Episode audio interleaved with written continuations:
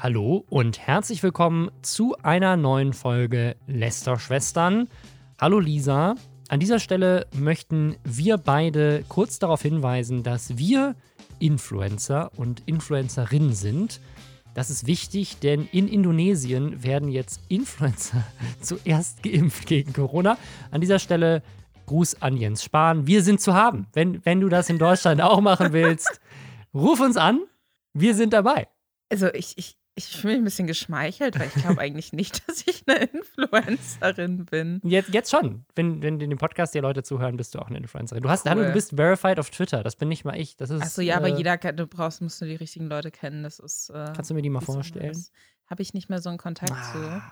Aber vielleicht können wir sowas regeln. So, vielleicht kann ich dir irgendwie so einen blauen Haken auf Twitter zuschustern und. Und ich Impfstoff. Ja, oder Instagram blauer Haken, hätte ich jetzt gedacht. Achso, okay, nee, das kann ich, das Aber, kann ich auch, Leute. Ähm, ich möchte natürlich niemandem seinen Impfstoff wegnehmen. Ja, also in, in, in, Indonesien werden Influencer zuerst geimpft. Ähm, das ist äh, eine News. Wir haben noch ein paar andere, unter anderem eine Rapperin, die ihre Katze gekocht hat auf Instagram. Ja, das ist auf jeden Fall ein guter Anfang für diesen Podcast. Dann haben wir einen YouTuber, der gehackt wurde. Wir haben neue Gaming-Zimmer, die wir mit Interior Design bewerten können. Wir hatten Drama bei Hand of Blood und bei einer weiteren Streamerin, die über sogenanntes Sim-Spoofing äh, ziemlich viel Probleme hatten. Es gibt einen Kannibalismus-Shitstorm gegen Army Hammer. Was ist los? Eine kocht ihre Katze und der andere isst Menschen keine Ahnung. Michael Wendler macht äh, Werbung. Wir haben neue Leute, die von YouTube weggehen für andere Projekte. Und außerdem die neue App Clubhouse. Die ist aktuell in aller Munde, solange man auf Twitter unterwegs ist. Sonst wahrscheinlich nirgendwo. Naja, glaube ich auch, das ist so ein Twitter-Ding. Aber dazu später mehr. Dazu später mehr. Erstmal Hashtag Werbung. Und zwar für Clark. Die helfen euch dabei, das Versicherungschaos, das man manchmal hat, so ein bisschen besser zu durchblicken, Stress damit zu reduzieren, was perfekt passt zu meinen Neujahrsvorsätzen 2021. Ich möchte dieses Jahr Stress reduzieren und geimpft werden. Das ist, äh, das hängt auch miteinander zusammen. Wenn, wenn ich geimpft werde, habe ich weniger Stress. Äh, ja, aber zurück zu Clark. Die helfen einem, Versicherungen digital auf dem Smartphone zu managen, dass man so einen Überblick hat. Man kann sich auch über die Website da anmelden, aber ja, man hat einfach digital ohne Papierkram so einen Überblick über seine Versicherung und kriegt dann hilfreiche Tipps, wie man diese Versicherungssituation verbessern kann. Ne? Wo fehlen vielleicht Versicherungen oder wo kann man bares Geld mit einem Tarifwechsel sparen? Und das ist alles komplett kostenlos und unabhängig von einzelnen Anbietern. Also die haben über 160 Versicherer da dabei und helfen einem einfach den Tarif zu finden, der dann am besten passt. Und man hat auch Versicherungsexperten von Clark, die man per Telefon, per E-Mail oder per Chat fragen kann, äh, ohne Wartezeit. Und wenn ihr jetzt sagt, das hört sich spannend an, es gibt wieder diesen coolen Deal, ihr könnt einen 30 Euro Amazon-Gutschein bekommen. Dafür müsst ihr euch entweder die App runterladen oder auf die Website gehen. Das ist clark.de für Deutschland oder goclark.at für Österreich. Die sind natürlich beide noch unten verlinkt. Und dann müsst ihr bei der Registrierung den Gutscheincode Schwester eingeben. Wenn ihr eine Versicherung hochladet, einfach nur diese bestehende Versicherung, die ihr habt, kriegt ihr einen 15 Euro Amazon-Gutschein und bei zwei sind es dann 30. Und wie gesagt, ihr müsst keine Versicherung abschließen. Es geht nur darum, existierende hochzuladen. Alles dazu ist nochmal in der Beschreibung. Letzte Woche ist eine Rapperin auf Twitter viral gegangen. Sie war in den Trends bei Twitter. Dort haben sie natürlich überlegt, wer ist das? Warum ist sie in den Trends? Azealia Banks ist eine Rapperin und die hat ein Video auf Instagram gepostet, wo sie ihre tote Katze ausgegraben hat und dann hat sie sie gekocht. Angeblich. Und dann haben Leute das natürlich auf Twitter geteilt und dann ging es irgendwie viral. Ja, sie hat es auch irgendwie nicht erklärt. Also nicht gesagt, ich koche jetzt meine Katze, sondern einfach nur, die Katze hieß wohl Lucifer. Lucifer 2009 bis 2020, My Dear Kitty, Thank You for Everything, A Legend, an Icon. Ja, und dann, dann hat die ge ge gekocht. Man muss natürlich wissen, bei Azealia Banks, äh, das ist nicht einfach irgendein eine Frau, die auch zufällig Musik macht. Das ist schon, die hat schon immer äh, sehr gute Rapperin, würde ich sagen, tatsächlich. Die hatte mit äh, 212 ähm, damals auch so, das war, glaube ich, der Song, mit dem sie so weitere Bekanntheit erreicht hat. Und ähm, es hat sich aber relativ schnell rausgestellt, dass sie so ein bisschen auch so einen kleinen Troll in sich hat, würde ich Mhm. sagen. So, also hat sich immer gerne auch Stress gesucht mit anderen Personen des öffentlichen Lebens, hatte mal Beef mit Rihanna unter anderem, weil Celia Banks es nicht so gut fand, dass Rihanna sich gegen Trump ausgesprochen hat und dessen Pläne irgendwie so äh, die Einreise für Immigrantinnen und Immigranten schwieriger zu machen in die USA oder ähm, äh, weniger Immigration generell haben zu wollen. Ähm, Rihanna hatte sich dazu geäußert und gesagt, ja gut, sie ist äh, Immigrantin, sie kann auch gar nicht äh, wählen zum Beispiel.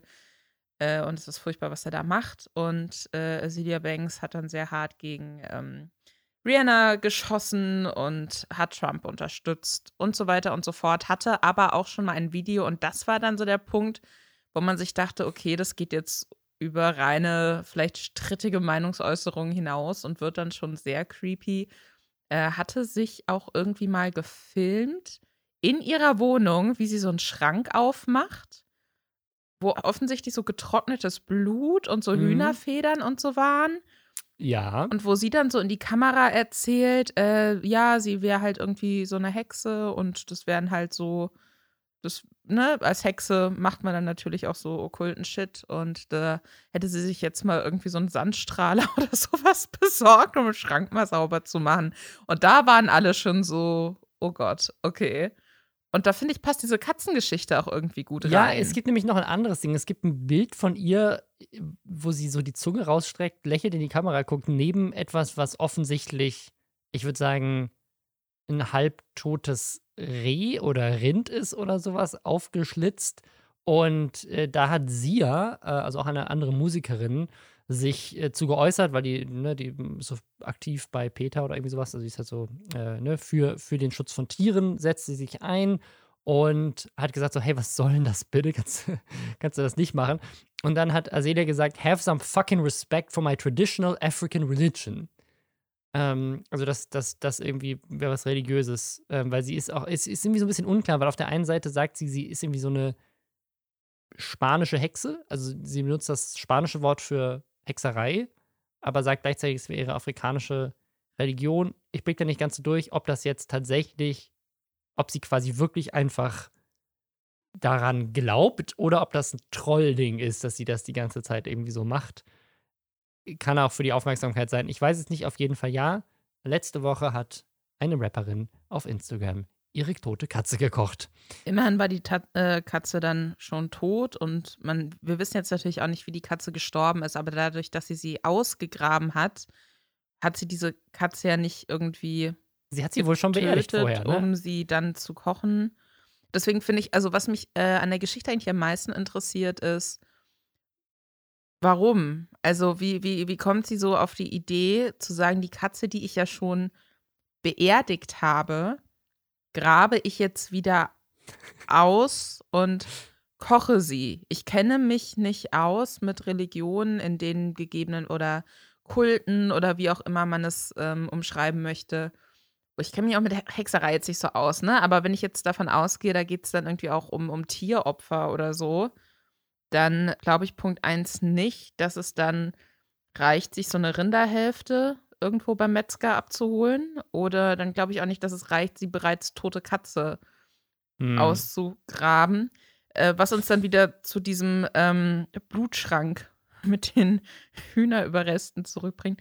Ich weiß es nicht. Ich ähm, würde das gerne weiter im Auge behalten. Es macht mir aber auch ein bisschen Angst. Es macht mir ein bisschen Angst, aber passt ja perfekt äh, zu vielleicht ihrem neuen Boyfriend.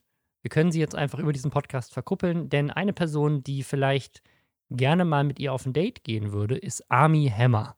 Army Hammer, ein Schauspieler, den ich zum ersten Mal gesehen habe bei The Social Network, wo er die Winklevoss-Zwillinge quasi, hat quasi beide gleichzeitig gespielt.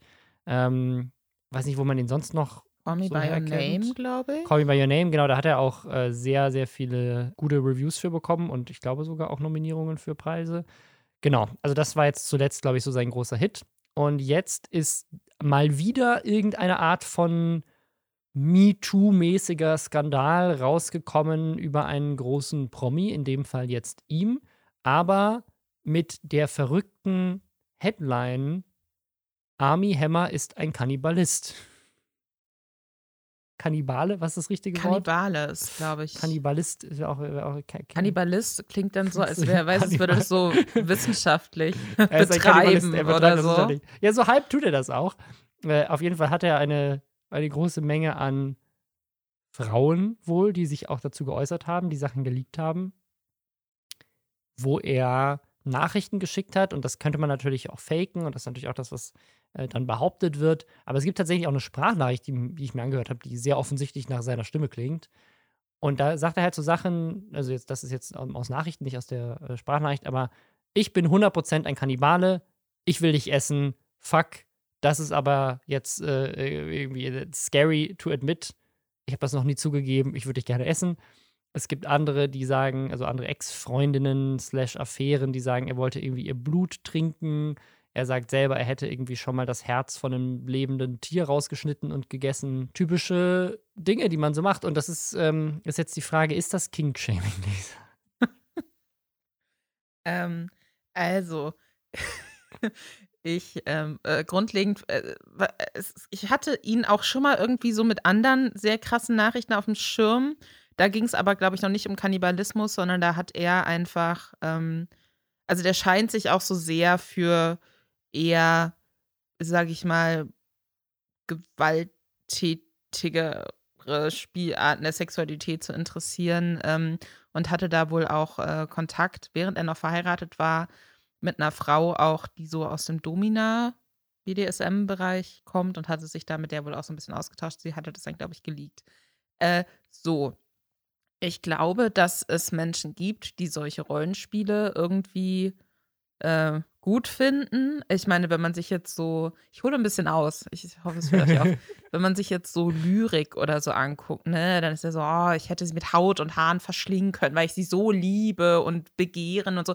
Das hat ja auch immer ganz viel so mit, keine Ahnung, weiß ich nicht, ich hätte sie essen können. So geil fand ich die äh, irgendwie so. Ähm, das, das, hat ja auch immer so ein bisschen mit Leute verschlingen zu tun. Ähm, deswegen, es gibt bestimmt Leute, die machen da so Rollenspiele draus oder so, ich weiß es nicht. Ähm, aber äh, Rollenspiele setzen ja immer voraus, dass äh, alle beteiligten Personen sich vorher darauf geeinigt haben, dass sie das irgendwie ganz gut finden. Und äh, so klingt es ja bei ihm jetzt nicht. Es gibt äh, er wird auch von einer Ex-Freundin als extrem manipulativ bezeichnet und so sehr besitzergreifend. Und wenn sie sich dann mal gewagt hat, irgendwie einen Tag lang nicht direkt an seiner Seite zu sein, hatte sie irgendwie hundertmal angerufen und so. Also klingt einfach wie jemand, der da echt so ein bisschen Issues hat und einfach sehr toxisch generell ist in seinem Umgang mit Leuten. Und da äh, ist es dann noch so, so quasi die, die Kirsche Nee, wie sagt man? Die Kirsche auf dem Kuchen. Die, ja, Sahnehäubchen. Das Sahnehäubchen, ganz genau. Die Kirsche auf äh, dem Sahnehäubchen obendrauf. Die Kirsche auf dem Sahnehäubchen auf dem Kuchen obendrauf. ähm, dass das mit so Kannibalismus-Scheiße noch anfängt, weil das natürlich noch mal eine Spur irgendwie im ersten Moment kranker und creepier ähm, klingt. Äh, er hat das meines Wissens nachher auch komplett geleugnet. Aber es auch immer noch, genau. Aber er wurde tatsächlich, ja. oder beziehungsweise er sagt, dass er hat das selber gemacht. Er ist jetzt aus einem Film, der jetzt tatsächlich direkt anfangen sollte zu filmen, ist er jetzt äh, raus. Ob er rausgeschmissen wurde oder selber ausgetreten wurde, ist so eine Frage. Da gibt es ein neu, neues Casting.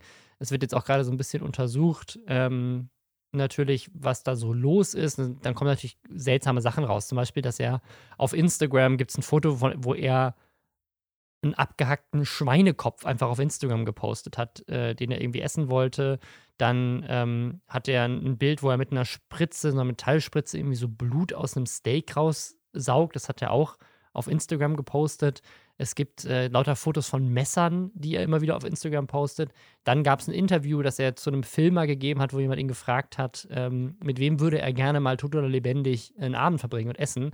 Und da hat er den französischen Philosophen und Autor genommen, dessen Name wortwörtlich die Inspiration des Wortes Sadist ist.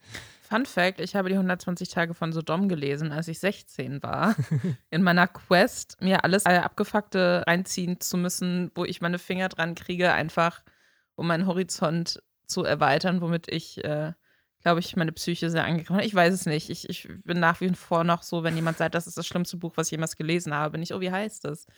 Ähm, genau. Und äh, das Interessante an ähm, Marquis de Sade ist, dass der da so äh, hochgehypt wird auch.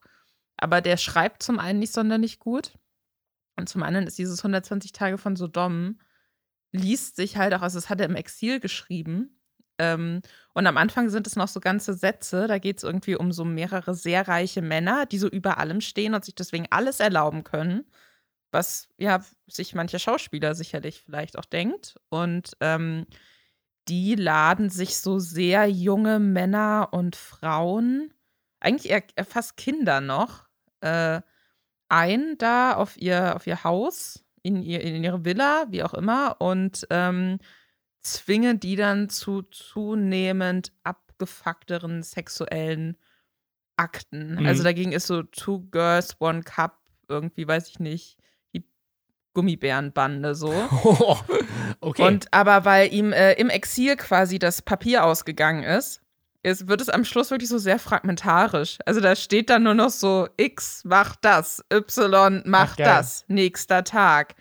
Und äh, wenn man sowas natürlich so, wenn das dann sein Lieblingsautor ist, ich finde, das lässt extrem tief blicken und ich glaube, dass es viele auch so schockiert, weil das halt so ein Pretty Boy ist, ne? Das ist halt so jemand, glaube ich, auch so, wo man sich denkt, ach, hier irgendwie der GQ ist doch Sexiest Man Alive, sowas in die Richtung. Ja, ja, genau. Jer Jeremy Fragrance. Und so stellt man sich jetzt nicht unbedingt jemanden vor, der, weiß ich nicht, Leuten schreibt, hey, was, wenn ich dir einen C abtrenne und ihn immer bei mir trage? Wie wäre das denn?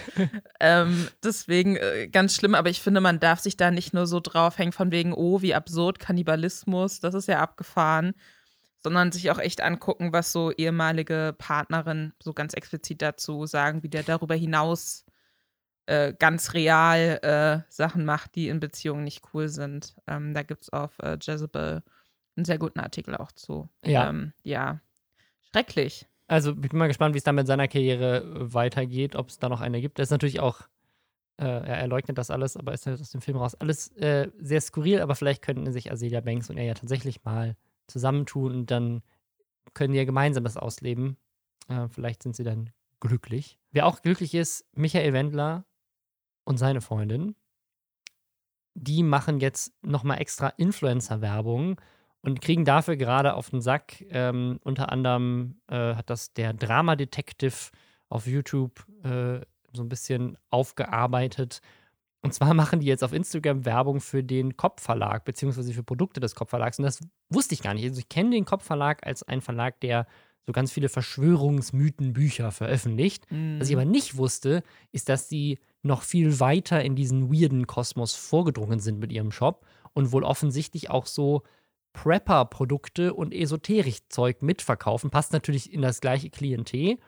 Und dafür wird jetzt Werbung gemacht. Und zwar auch mit so einer, mit, mit der Angst, dann auch direkt was verkauft. Also Michael Wendler macht so Posts wie, ja, wir werden alle, äh, keine Ahnung, ne, es ist so schlimm, ich kann euch gar nicht sagen, wie schlimm es ist. Ne, ihr würdet aus allen Wolken fallen, wenn ihr wisst, was, äh, was ich weiß. Aber damit ihr überlebt, müsst ihr euch dieses Prepper-Paket beim Kopfverlag kaufen mit allen Nahrungsmitteln, die ihr zum Überleben braucht, wenn Angela Merkel uns alle zu Tode impft. Das äh, es dann da und das ist so ein bisschen ähm, also ich fand es tatsächlich gar nicht so einen großen Skandal, weil mich das nicht überrascht, dass die beiden jetzt dafür auch Instagram-Werbung machen. Aber da in dem Zug ist rausgekommen, dass es tatsächlich vom Kopfverlag einfach ein Instagram-Influencer-Programm gibt, wo man sich ab 3000 Follower anmelden kann, um für sehr fragwürdige, verschwörungsmythische, rechtsextreme äh, oder halt in dem Fall auch Heilungsprodukte, die offensichtlich medizinisch keinerlei Effekt haben, äh, Werbung zu machen richtig, richtig skurril und ja, die beiden kriegen wahrscheinlich sonst keine Werbepartner mehr und es passt ja auch zu ihrer Message. Aber in dem Zuge wollte ich dich mal eine Sache fragen. Ja. Ich habe das jetzt zweimal erlebt innerhalb von, ja, also jetzt seit die Pandemie angefangen hat, ne? also innerhalb der letzten so sechs, sieben Monate, dass ich in einem Bioladen war, weil ich auch gerne Bio kaufe. Mhm und mir da Hardcore-Verschwörungstheoretiker in dem Bioladen begegnet sind. Die du am Gesicht erkannt hast? Nein, oder die weil, laut ich, weil die sich laut unterhalten haben beim Einkaufen, während ich daneben stand. Und das, ich finde das so skurril. Also warum gerade so dieses bio, gesund, äh, dieses, dieses, so isst ganz viel Kurkuma und das heilt dich, dass das kombiniert ist mit ja, die Regierung will uns alle mit Chips voll chipsen. Also es ist irgendwie so eine seltsame Kombi, dass ganz oft dieses Bio-Thema, und das ist ja im Zuge der Pandemie jetzt auch nochmal rausgekommen, hier mit Rapunzel und Demeter und so, da ist ja ganz viele, diese ganzen Bio-Firmen, dass die auch ganz tief drinstecken in so weirden Verschwörungsmythen-Dingern und dass die Geschäftsführer und so dazu Artikel posten. Ich glaube, es war jetzt zuletzt bei ähm, ne, Rapunzel und Demeter irgendwie sowas, da einer von den beiden hatte irgendeinen so Artikel gepostet, dass wir jetzt alle in der, bald in einer Welt leben voller Vertrauen wegen den ganzen Demonstranten. Und da meint einer, warte mal, redet ihr von den Querdenkern? Also, das Genau, so das, war, ähm, das war so ein Artikel im Demeter-Magazin, wo quasi dann eine freie Autorin für dieses Magazin eine Vision der Zukunft entworfen hat, indem sie halt diese Querdenker in ein eher positives Licht gestellt hat. Ähm, tatsächlich ist es äh, interessant, dass du Querdenker ansprichst, weil ähm, quasi alle, die da mitlaufen. Das ist der komplette Querschnitt dessen, was man beim Kopfverlag kaufen kann und angepriesen bekommt. Also sollte der Kopfverlag ähm, Menschen züchten in seinem Hauptquartier, dann könnten das eins zu eins einfach Leute sein, die auf diese Demos gehen. Ja, auf jeden Fall. Aber zu deiner Frage. Äh, ich finde es gar nicht so überraschend, weil ähm, also dieses Gesundsein und Bio, was ja grundlegend gut ist, ne? Das ist natürlich was, man, man sagt so, man möchte keine künstlichen Stoffe in seinem Körper haben. Man möchte kein Fleisch haben, wo krass viel Hormone reingepumpt werden oder so, ne? Man will irgendwie gucken, nur Gutes für den also Körper achtsam rein. mit der Natur umgehen auch. Achtsamkeit, Beispiel, ja. genau, sowas so ein bisschen. Und ähm, das, was äh, grenzt ja dann auch schon so ein bisschen fast. Oder das, das holt ja dann auch Leute ab, die gleichzeitig noch einen Schritt weitergehen und sagen, okay, aber dann will ich auch keine keine Impfstoffe in meinem Körper haben. Weißt du? Also ich glaube, da, dass, dass sich da das so ein bisschen trifft. So die Leute, die sagen, ich vertraue der, ähm, keine Ahnung, wissenschaftlich fundierten Medizin nicht. Ich vertraue Pharmaunternehmen nicht. Ich, ähm, ne, Pharmaunternehmen sowieso auch schwieriges Thema, aber so impfen mhm. ist schon gut, sage ich mal, als nicht Doktorin, aber Person, die sich dazu ein bisschen was durchgelesen hat. Ähm, ich glaube, das ist so ein bisschen so die Schnittmenge. Nur, dass dann halt jemand wie du zum Beispiel sagst, ich kaufe ein, weil ich gute Lebensmittel haben möchte. Und die anderen Personen sagen, ich kaufe da ein, weil ich glaube, dass im Mainstream wir alle nur verarscht werden, dass in äh, anders hergestellten Lebensmitteln die dann vielleicht nicht mit nach rechts gedrehtem Wasser irgendwie äh, gewässert werden oder sowas. Ja, bei Demeter, die haben da lauter absurden Shit. Ich habe schon überlegt, ob ich dazu nochmal ein YouTube-Video mache, einfach um mal das, diese weirden Sachen alle aufzudecken, die da dahinter stecken. Ähm, Wahnsinn. Da hatten wir auch, glaube ich, einen äh, Thread im Subreddit zu. Ähm, so, das, das sind dann halt die Leute, die, die zu, die zu Bio-Lebensmitteln greifen, weil sie glauben, dass alles andere dann vielleicht sogar von der Politik irgendwie, ne, dass da Hormone drin sind und so, um Menschen zu steuern. Und man weiß ja auch hier, die, die Streifen am Himmel, das sind Chemtrails und so. Also ich glaube, das, das ist spiralt dann irgendwie so für das die Leute. Das finde ich so seltsam, weil, also was, warum ist denn jetzt Rewe böse, aber Dens Biomarkt ist nicht kontrolliert von der Regierung? Weiß ich nicht. Was ist die Logik dahinter? Ich, ich habe also ich kriege auch immer Kopfschmerzen, wenn ich mich da zu sehr mit beschäftige. Also ich war auch mal auf der Waldorfschule und im Waldorfkindergarten. Mhm. War Waldorfschule nur so bis zur dritten Klasse. Äh, meine Mutter hatte auch mal so eine krasse Biophase auf jeden Fall. Aber wir wurden immer geimpft. Und äh, ich habe zum Beispiel auch Diabetes Typ 1, seitdem ich sechs Jahre alt bin. Und ne, ich, ich muss mich halt mir, muss mir mehrfach am Tag Insulin spritzen und äh, kann mich da nicht hinsetzen und sagen, oh, aber was ist in diesem, was ist in diesen äh, Kanülen drin? Mm. So, hm, weil dann bin ich nämlich tot, wenn ich anfange irgendwie zu sagen, ich trinke lieber dieses Wasser, was ich im Kopfverlag bestellt habe und was mich von innen heraus heilt. Und aber, also, was ich, ähm, ich finde es, um nochmal auf deine Punkte am Anfang zurückzukommen, ich finde es überhaupt nicht überraschend, dass die ein Influencer-Programm haben, weil es gibt von äh, Korrektiv äh, eine, so eine ja, größere, aufwendigere Artikelreihe über rechte Influencer, mhm. die man oft auf den ersten Blick gar nicht so wahrnimmt als rechts unbedingt, die sich aber krass vernetzen und die auch alle jetzt vielleicht keine Millionen Followerschaft haben, aber okay Reichweite. Mhm. Und natürlich hängt sich der Kopfverlag daran. Was ich spannend finde, ist, dass, äh, dass äh, Laura Müller jetzt äh, nicht mehr länger so tun kann, als hätte sie mit diesem Verschwörungsshit von Ja, ihrem Mann nichts zu tun. macht, ja. Weil das ist offensichtlich das Einzige, was sie noch irgendwie, wo sie Geld für kriegt, dass sie da Sachen in die Kamera hält oder wo sie zumindest Prozente bekommt, wenn dann mehr Leute die Kernseife vom Kopfverlag kaufen, mit dem sie sich die Hände wäscht. Aktuelle Insta-Story. Dienstag, also wir nehmen dienstags auf, aktuelle Insta-Story am Dienstag, nachdem sie irgendwie Blumen in die Erde gesteckt hat. So, also Das ist immer so der, der Instagram-Content, den ich einfach sehr geil finde.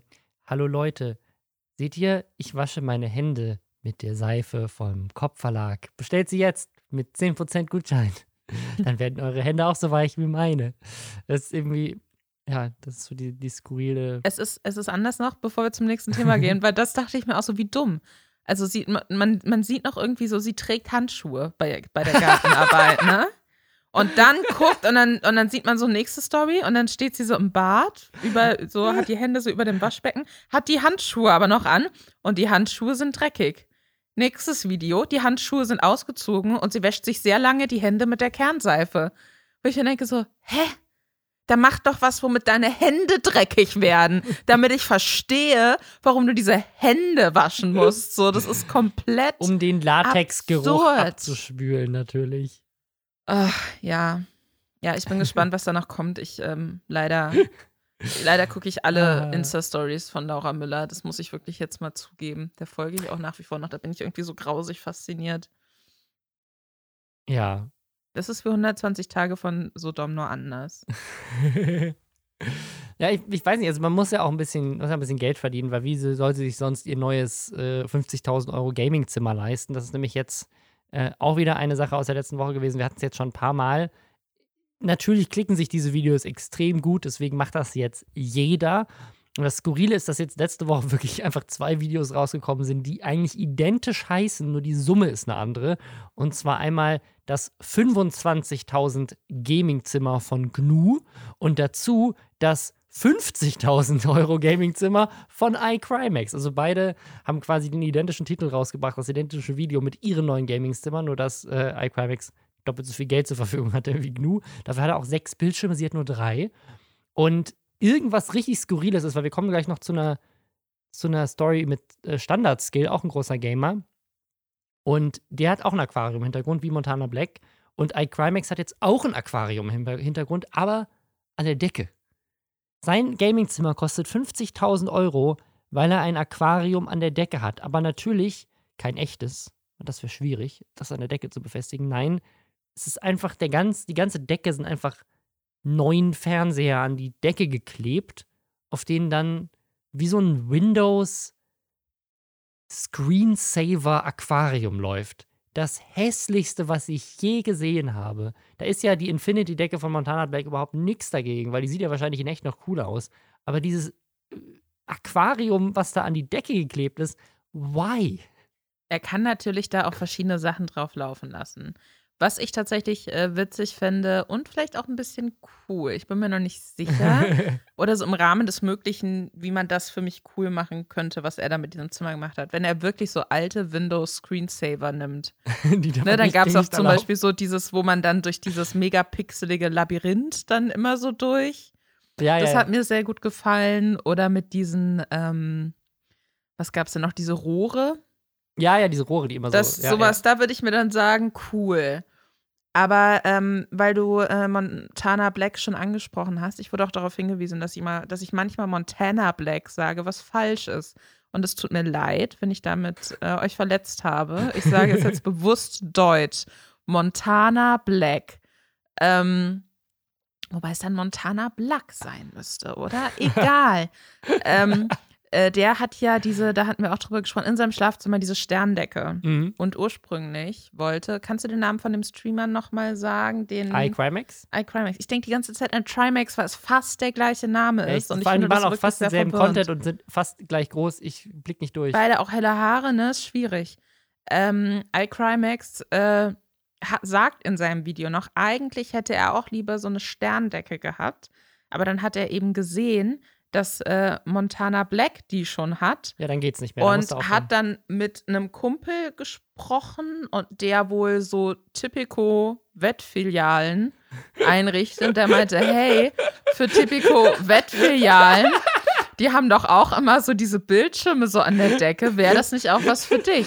Meine und deswegen Interior Design Inspiration ist eine Typico Web wirklich also das das trashigste und hässlichste, was ich mir vorstellen kann. Wenn zumindest Pferde, weißt du, wenn da so wenn da so Pferderennen laufen würden, würde ich sagen, ja, okay, keine Ahnung. Kannst ja alles machen, kannst du die Bildschirme individuell ansteuern. Oh, ja, schwierig. Was ansonsten auch, es ist halt so ein klassisches Gamerzimmer, würde ich auch sagen. Ne? Also es ist auch so sehr viel irgendwie weiß, es ist so ein bisschen lieblos, finde ich auch. Das, ähm, das ist das, was ich, was ich so spannend finde, weil ein Gnus Gaming-Zimmer, was die Hälfte kostet, sieht einfach das ist einfach halt eingerichtet. Ne? Da sind so ein paar Deko-Elemente drin, ein paar Regale, so. Es ist jetzt. Schöner einfach, Tisch auch mit so Holz. Da würde ich auch drin wohnen, weißt ja, du? Und, und das, ich hätte jetzt, also das, das Zimmer von GNU ist so 25.000 Gaming-Zimmer in dem Sinne, wie ich sagen könnte, wir, ich zeige euch mein 100.000 Euro Büro, denn jeder Mitarbeiter und jede Mitarbeiterin hat ein Notebook, was 1.000 Euro kostet und wir haben diese hoch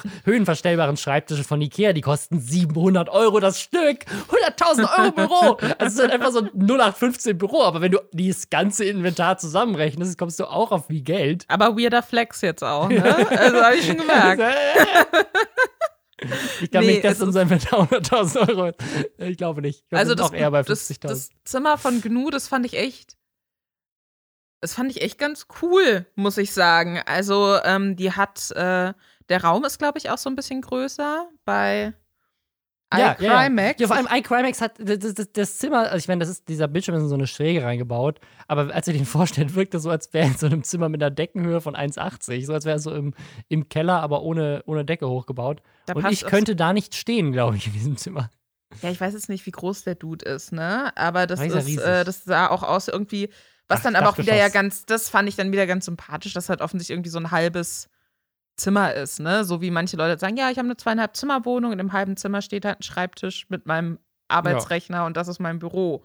So, also so ist sein Zimmer und hat dann natürlich sehr teure ähm, Technik da noch irgendwie ja, aber zu wirklich, also, wenn, wenn du, wenn du das, das Equipment, was er zum Streamen braucht, das sind einfach sechs Bildschirme und ein Gaming-Rechner, ne? Und ein äh, bisschen, äh, ja, und ein Stream-Rechner. Also genau, das, das, ist das, neue Ding jetzt. Das, ja, das ist Streamer mit zwei Computern. Oder ist das gar nicht, mehr neu? so neu? Das, das ist schon länger so, weil du okay. einfach ähm, dadurch die, die äh, Power einfach besser verteilen kannst. Die haben halt so drüber gesprochen, als wäre es neu und da ich nicht so oft in so Gaming-Zimmern vielleicht, halt, vielleicht ist das für ihn neu, aber jetzt auch rein, rein technologisch ist das nicht eine neue Erkenntnis, dass zwei Gaming, also dass man einen PC zum Streamen hat und einen zum tatsächlichen äh, Zocken, das ist äh, relativ etabliert.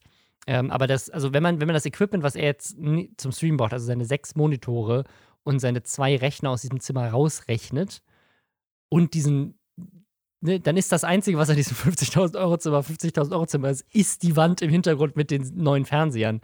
Da ist, in dem Zimmer ist nichts außer eine Couch und ein kleiner Mini-Kühlschrank. Das ist, das ist der Raum.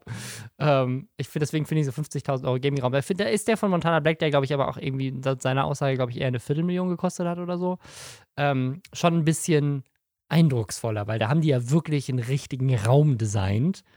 Ähm, ich finde halt immer. Und der von GNU ist gemütlicher auf jeden Fall. Also, was ich glaube ich generell einfach cooler finde, wenn, wenn ich mir denke, warum gucke ich Leuten zu, wie die zocken, dann will ich da, glaube ich, so eine gewisse ja, Wärme, eine gewisse Nähe, eine gewisse Gemütlichkeit haben. Deswegen, ich verstehe, warum Leute wie Montana Black sich so richtig krasse Studios da reinbauen lassen, unabhängig davon, ob die dann in echt vielleicht viel, viel besser aussehen als im Stream, weil hatten wir auch schon drüber gesprochen mit dem Licht und da mit diesem riesen Aquarium einfach, da, ja, egal.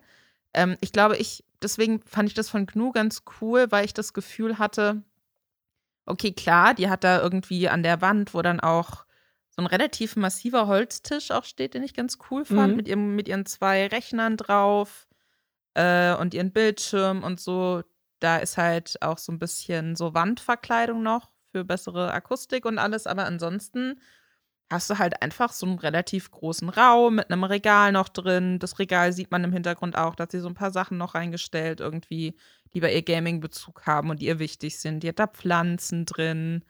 Ähm, das sieht, finde ich, sehr wohnlich aus. Ja. Und auch so, also weißt du, da würde ich mich nicht, ne, also ich, ich stelle mir immer vor, jemand besucht mich und dann führe ich den so durch mein Haus oder durch meine Wohnung und sagt, ach, hast du irgendwie ein Arbeitszimmer oder so? Und dann hast du halt entweder die Wahl, die Person in so einen Raum reinzulassen mit LED-Leuchten ohne Ende, wo die denkt so, okay, ist das jetzt hier irgendwie, weiß ich nicht, bin ich auf dem Mars oder was geht hier ab? So, wo dann alles so sehr, sehr künstlich und cool und sleek ist. Oder ich komme im Raum rein, wo ich mir denke, ah, okay, aber da sehe ich auch total hier so einen ähnlichen Stil an den Regalen, hat die vielleicht im Wohnzimmer auch schon oder so. Ne, da hast du trotzdem noch so eine menschliche Komponente mit drin. Deswegen gefällt mir das von Gnu ganz gut. Außerdem hat sie äh, sehr begeistert erzählt und auch gezeigt, wie sie bei ihren Rechnern irgendwie ähm, so die Farben verändern kann. und die hatte irgendwie so ein GIF was im Rechner, ich kann mich nicht damit aus. Ja, so in, der, in, der, in der Wasserkühlung werden. ist auch gesponsert von dem Hersteller dieser, dieser Wasserkühlung. Ähm, kann, man das, kann man das so einzeigen lassen, ja. Ähm, genau, das hat mir sehr gut gefallen. Ähm, ja, deswegen fand ich das sehr schön, aber ich finde, diese beiden Videos kann man sich auch gerne mal hintereinander angucken, weil das so zwei unterschiedliche Richtungen, in die man gehen kann, finde ja. ich, zeigt in die schöne und in die, ich habe einfach nur neun Monitore für 50.000 Euro gekauft, damit ich flexen kann, Richtung. Ja, ich meine, wenn man es also ne, ich, ich würde da gar nicht sagen, das ist richtig und das ist falsch. da habe ich auch überhaupt nicht ja, die ja, Autorität. Ich sage es, ich sage es ist falsch. Ähm, aber das eine finde ich schon sehr lieblos oder sieht auch, für mich sehr. Aber auch wieder wie beim so Montana aus. Black. Ich habe natürlich jetzt keinen Stream von ihm angeguckt, aber bei GNU ist der Hintergrund so eingerichtet, dass du von der Kamera aus einen schönen Hintergrund hast. Mhm. Bei Crimex ist der Hintergrund so eingerichtet, dass, dass du ihn gar nicht mehr in der Kamera siehst, weil I der Hintergrund Crimex. einfach ja, neun riesige Monitore sind. Also, du, ich, weiß, ich weiß auch nicht, ob die bei, der, bei dem Design des Zimmers immer drüber nachdenken, wie, wie lustig sieht das im YouTube-Video aus und nicht drüber nachdenken, wie sieht das aus in 99% der Zeit, wenn ich den tatsächlich so benutze, wie ich ihn benutze, nämlich als Streamer, mhm. wo die Webcam auf mich gerichtet ist von vorne und der Bildschirm dann im Hintergrund. Ich, keine Ahnung, ich habe es jetzt noch nicht angeguckt, aber das, das ist auch das Verrückte beide zeigen nicht, wie ihr Streaming-Setup und Aufnahmesetup dann auch in dem Szenario aussieht, wenn sie es tatsächlich machen, sondern sie zeigen es nur von außen. Also deswegen kann ich mir nicht so wirklich ein Bild davon machen, wie viel mitgedacht wurde im Set-Design zum Thema, wie wirkt das Set denn auch on camera in dem Setting, wie ich es meistens nutze. Ich glaube, bei, naja. bei GNU sieht man es. Also die hat da auch so ein bisschen Echt? so Sachen. Ich man sieht, wie also ein bisschen Sachen reingeschnitten und sie sagt dann auch, ja, und das sieht man immer im Hintergrund, wenn ich hier so sitze und so. Also das sind die zwei Gaming-Zimmer. Ich glaube, das, was jetzt aber die beiden am meisten auch wahrscheinlich bedacht haben bei ihrem Zimmer, ist, dass man nicht genau sieht, wo sich das befindet. Ne? Also auch bei iCrimex sieht man da sofort, dass die Rollläden runtergezogen mhm. sind und so weiter. Mhm. So ist es, das macht es natürlich auch immer viel ungemütlicher, als es vielleicht eigentlich in Realität ist. Aber du musst den Rollladen ja runterziehen, damit keiner sieht, wo du bist. Denn sonst gibt es die Gefahr, dass irgendjemand bei dir im Stream auftaucht und irgendwie stumm klingelt. Und das passt ganz gut zu unserem nächsten Thema. Wir haben letzte Woche einen 60-minütigen Rant von Lisa gehabt über Sexismus in, in, Rust. Und eine Sache, die dann kurz danach passiert ist, da hatten wir aber schon aufgenommen, ist Hand of Blood hat äh, danach dafür, dass er sich gegen Sexismus ausgesprochen hat, nochmal nicht nur mit Shit auf Twitter sich rumärgern müssen, dass Leute ihn dazu gespammt haben, sondern es ging dann richtig ab bei ihm privat. Und zwar über sogenanntes Sim-Spoofing anscheinend. Also er hat einen Tweet gepostet am 13. Januar. Hey, liebe Kollegen, aktuell wären mehrere Influencer von meiner Nummer angerufen. Die Person, die dort am Telefon ist, bedroht euch. Bitte geht nicht ran. Und dann kam wohl auch noch dazu, dass auch Lieferando plötzlich Bestellungen bekommen hat. Und zwar auch andere Streamer haben Bestellungen bekommen von Lieferando. Ist nicht ganz klar, wie die an diese Nummern gekommen sind, also wie sie auch, woher sie auch seine Nummer hatten und wussten, dass man die irgendwie spooft oder äh, auch die von den anderen Streamern. Aber ja, da, da gab es nochmal richtig Ärger. Und das ist natürlich richtig kacke. Also, wenn dann irgendwie ist, das hat, das hat er auch nochmal dazu getweetet, das ist ja nicht kacke für die Influencer. Da kommt dann irgendwie eine Lieferando-Bestellung und will dir irgendwie 20 Pizzen liefern. Dann sagst du halt, hey, sorry, habe ich nicht bestellt. Wisst ihr, für wen das Kacke ist? Für das Restaurant, was das gemacht hat.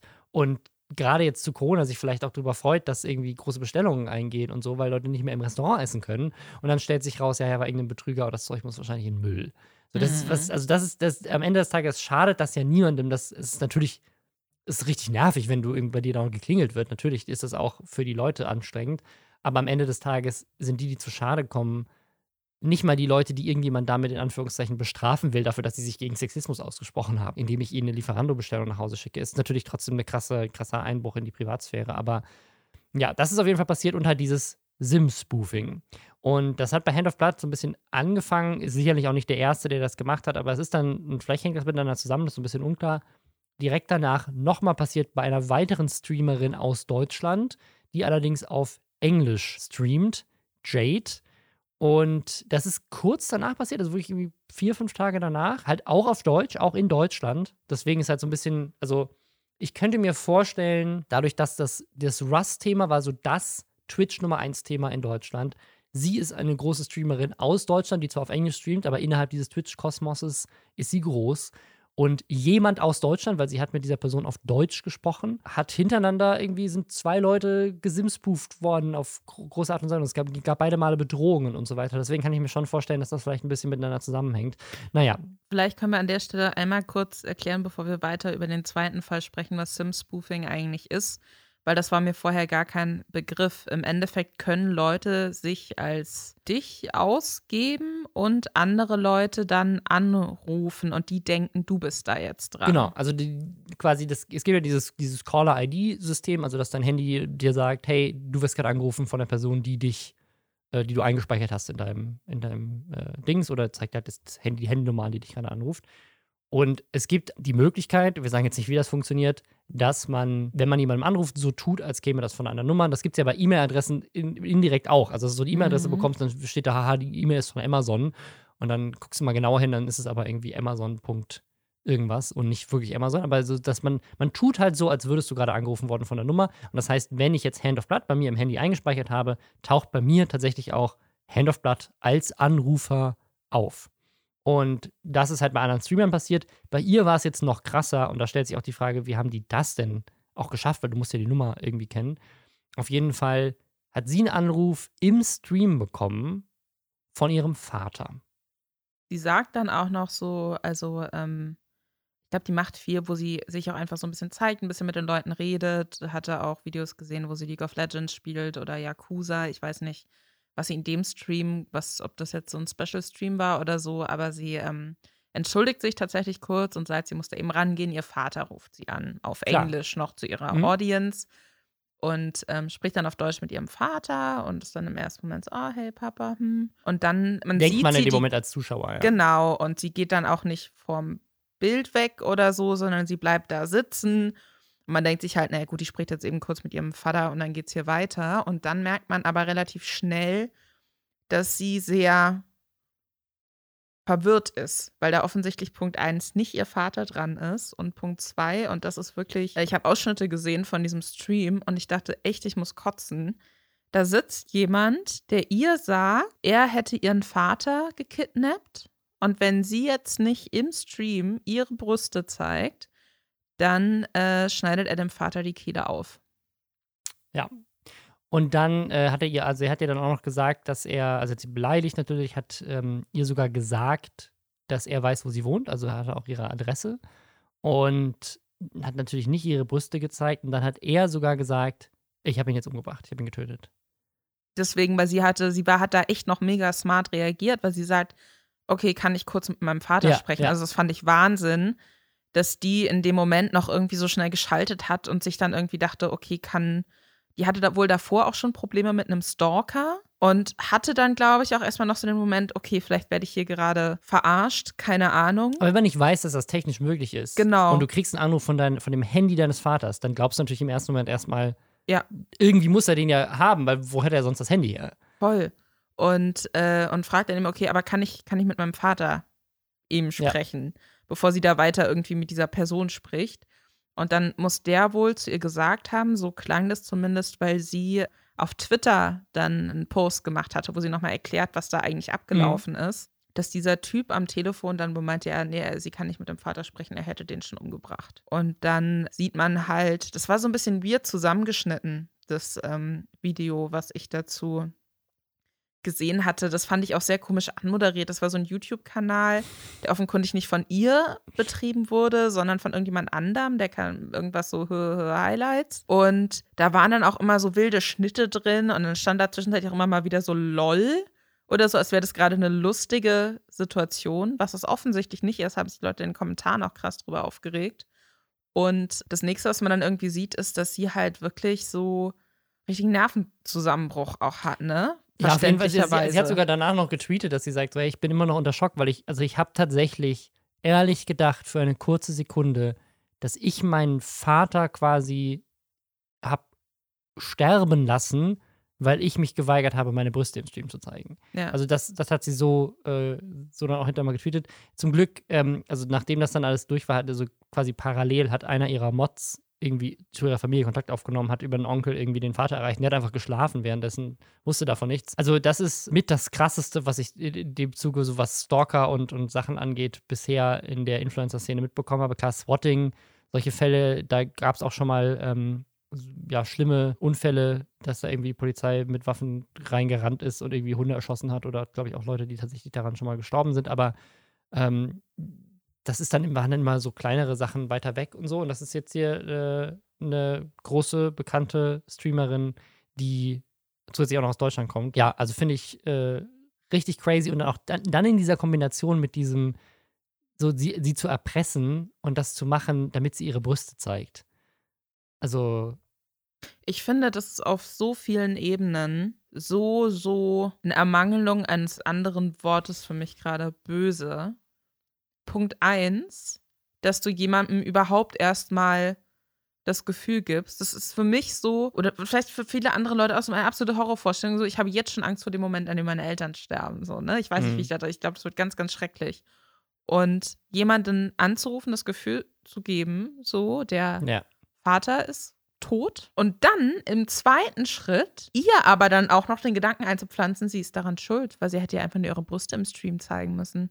Also das, ich, ich finde, das ist so. Da muss ja jemand wirklich gedacht haben, so dass, was, ich bin bereit, so, also A, moralisch sowas zu machen, aber auch gleichzeitig eine krasse Straftat zu begehen, einfach nur um irgendeine Frau, die ich auf Twitch gucke, dazu zu bringen, ihre Brüste zu zeigen Ging und ihr und ihr dabei so so so einen solchen krassen emotionalen Schmerz und lebenslange äh, Horrorvorstellung, wenn sie jetzt von jemandem angerufen wird oder sowas zu bereiten, einfach nur damit ich einmal kurz ihre Brüste in einem Stream sehe. Was Ging, das, das geht ja Menschen? überhaupt nicht. Also ich, ich glaube, es geht überhaupt nicht um die Brüste. Ich glaube, es geht um Kontrolle. Um, ja, natürlich. So es ja, geht ja. darum, die richtig, richtig krass fertig zu machen. Brüste sind dem doch scheißegal in dem Moment. So ist ja nicht so, dass du Ne? Scheiß mal auf Brüste, siehst du doch überall im Internet. So, es geht um eine öffentliche Demütigung und es geht aber auch, sie wirklich psychisch, darum, sie psychisch brechen. So und zu merken, ah, okay, guck mal, wie einfach ich dieser Person, ja. die vielleicht auf meine anderen Avancen oder was auch immer sollte das dieser Stalker sein, den sie, mit dem sie davor anscheinend schon Probleme hatte, weiß ich jetzt nicht.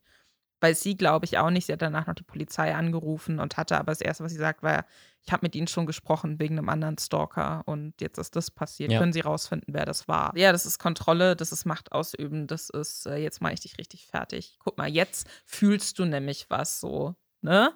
Und also das ist irgendwie, ich finde das so schrecklich. Ich habe wirklich, als ich das gelesen habe, glaube ich, gestern hatte ich das auf Twitter gesehen, ich konnte das überhaupt nicht begreifen. Und als ich mir dann äh, vorhin auf dem Weg hierher dann noch so diesen YouTube-Zusammenschnitt davon angeguckt habe, da ist mir wirklich ganz, ganz körperlich schlecht geworden auch, weil ich das so widerlich und so schrecklich finde und ich habe keine Ahnung, wie irgendein, ich, ich habe keine Ahnung, wie man sowas machen kann, wie man anderen Menschen sowas antun kann, was für ein brutaler und schrecklicher Mensch man ähm, sein muss. Weiß ich nicht. Finde ich, ist für mich wirklich furchtbar. Okay, ich würde sagen, auf diesem, auf diesem Thema äh, machen wir mal eine kurze Unterbrechung, bevor es gleich weitergeht mit, mit Clubhouse und YouTubern, die YouTube verlassen. Wir haben noch eine kleine News zu GTA 6, die ganz spannend ist. Äh, und natürlich wollen wir auch nochmal über die geimpften Influencer reden. Ähm, bis dahin äh, einmal kurz zum Runterkommen. Hashtag Werbung. und zwar für Vodafone und 5G. Und 5G finde ich super spannend, weil es das Internet meiner Meinung nach nochmal noch mal revolutioniert, weil einfach durch gutes mobiles Netz mit diesen Geschwindigkeiten einfach nochmal so viel möglich wird, ne? dass man einfach an Serien in Sekunden kann man so eine ganze Serie runterladen, Musikalben, was das fürs Gaming auch bedeutet, wie du in Echtzeit noch viel besser latenzfrei mit einfach kürzeren Antwortzeiten von den Servern und so weiter zocken kannst. Ich finde es richtig krass. Und ja, bei Vodafone ist 5G bereits in allen Red- und Young-Tarifen ohne Extrakosten mit drin. Es gibt bei Vodafone außerdem 5G-fähige Smartphones wie das neue iPhone 12 oder die Samsung Galaxies. Und insgesamt ist 5G bereits jetzt im schnellsten Vodafone-Mobilfunknetz aller Zeiten für 16 Millionen Menschen verfügbar und der Ausbau schreitet auch voran. Also ich glaube, viele haben vielleicht so dieses Gefühl von 5G, das äh, ist noch so ein Zukunftsding, aber nee, es gibt es jetzt schon. Äh, man kann sich 5G einfach bei vodafone.de holen und bis zum 7. Februar gibt es außerdem noch 20% Rabatt auf alle 5G-Tarife. Eine News aus der letzten Woche, die ich ganz spannend fand, ist, die Dolan Twins hören auf mit YouTube. Die haben 10,5 Millionen Abonnenten auf YouTube, 3,1 Millionen auf TikTok, äh, haben auch noch einen Podcast, der ähm, sehr erfolgreich ist. Und die haben jetzt gesagt, sie hören auf. Die kommen, glaube ich, auch von Wein. Also es gibt ja viele, viele dieser ganz, ganz großen YouTuber, die von, äh, von Wein äh, quasi rübergeschwappt sind. Irgendwann mal David Dobrik ist auch einer davon. Und die jetzt tatsächlich auf TikTok oft größer sind, auch mit ihren Podcasts größer sind, auch nochmal als auf YouTube. Wobei man sagen muss, dieser Podcast von denen, Deeper with the Dolan Twins, der hat auf YouTube 163.000 Abos. Äh, natürlich kein Vergleich zu der Reichweite des YouTube-Kanals, ähm, wo sie sonst ihre Videos machen. Die sind beide auch erst 21 und sagen jetzt quasi, wir hören auf mit YouTube, weil wir uns auf andere Projekte fokussieren wollen. Der Podcast wird es so weitergeben, es wird auch weiter auf YouTube geben und sie werden auch weiterhin auf TikTok unterwegs sein. Und das finde ich ganz spannend, weil David äh, Dobrik, der ja mit einer der größten mhm. Creator ist, zumindest was so die, die Reichweite und den Impact angeht und so weiter, würde ich den auch fast schon auf eine Stufe mit Mr. Beast äh, stellen, ja. so in den letzten Jahren. Der ist also wirklich so, der hat YouTube äh, so nach diesem Wein-Hype, als er rübergekommen ist, mitge mitgeprägt und ist auch einer der großen Stars auf TikTok mit dann geworden, sobald die Plattform wirklich durch die Decke gegangen ist. Also, und der hat auch seit acht Monaten kein Video mehr auf YouTube hochgeladen, ist aber auf TikTok zum Beispiel super aktiv und ist, glaube ich, auch in seinem Podcast super aktiv. Also, es ist tatsächlich für viele dieser ganz großen amerikanischen Creator inzwischen wohl so, dass, dass TikTok oder auch Podcasts das spannendere Thema sind im Verhältnis zu YouTube-Videos. Kann vielleicht auch was damit zu tun haben, dass sie einfach jahrelang jetzt schon YouTube gemacht haben und die anderen Sachen irgendwie neuer und frischer sind und sie deswegen da mal mit auffallen. Aber was die Reichweite angeht und damit eigentlich auch so das finanzielle Potenzial zum Beispiel, kann ich mir nicht vorstellen, dass sie auf diesen anderen Plattformen damit mithalten können. Das heißt, es ist schon eine Entscheidung zu sagen, ich lasse jetzt etwas, was meine Karriere mit angeschoben hat und was wahrscheinlich finanziell auch mit zu meinem großen Erfolg beigetragen hat, erstmal hinter mir und mache jetzt mal was anderes, was sicherlich auch viel Potenzial hat, aber um einiges kleiner ist. Ich glaube immer, es muss ja einen finanziellen Anreiz auch geben. Ich glaube schon, dass Leute sagen, ich höre jetzt damit auf, auch wenn es gut läuft, wenn sie irgendwie einen Burnout haben oder was auch immer. Oder gut, vielleicht geht es auch allen da dann so gut, auch ab einer bestimmten Reichweite einfach, dass man sagt, gut, dann gönne ich mir das jetzt mal, dass ich nur noch die Sachen mache, die ich spannend finde und das Finanzielle dahinter ist erstmal nicht so wichtig. Weiß ich jetzt natürlich nicht. Ist ja durchaus möglich. Aber ich kann mir auch einfach nicht vorstellen, dass. Wie ist denn das? Du, du kennst dich doch mit sowas besser aus. Wenn Gibt es dazu Statistiken oder so Erfahrungswerte, dass wenn man einfach sehr, wenn man sagt, man macht jetzt erstmal eine, nimmt eine Auszeit oder ja. so, weil wirklich, ich mache gar kein YouTube mehr, weißt du, dann lösch halt deinen Kanal, Bruder. So. ja, sie wollen ja, also es ist auch nicht so ganz klar, ob sie wirklich nie wieder YouTube machen. Sie sagen, sie wollen sich jetzt erstmal so auf andere Projekte fokussieren und wohl auch auf anspruchsvollere Videoprojekte. Also es kann auch sein, dass sie jetzt einfach Zeit investieren und dann kommt da irgendwie ein krasser Film auf ihrem Kanal ja. oder sowas. Es ist nicht so ganz klar, was das für Projekte sind. Genau, deswegen meine Frage so ein bisschen, gibt es Zahlen dazu, wie lange man sich so einen Backup-Kanal quasi halten kann, von wegen, ich bin jetzt hier nicht mehr so regelmäßig da, aber bleib doch trotzdem mal weiter hier mir als Abonnentinnen und Abonnenten treu bei. Vielleicht kommt ja wieder irgendwas. Springen da viele Leute ab, weiß man das? Oder wird man dann einfach nur vom, oder nur in Anführungszeichen, vom YouTube-Algorithmus bestraft dafür. Also ich würde sagen, das hat sich in den letzten Jahren auch geändert. Also es gab auf jeden Fall mal eine Zeit, wo YouTuber das sich, glaube ich, gar nicht erlauben konnten. Also wo auch allein in den Urlaub zu fahren schon eine richtig dumme Idee war, weil du das mhm. wirklich messbar hinterher gemerkt hast, wie krass die Zahlen runtergehen, dass du erst erstmal reaktivieren musst wieder.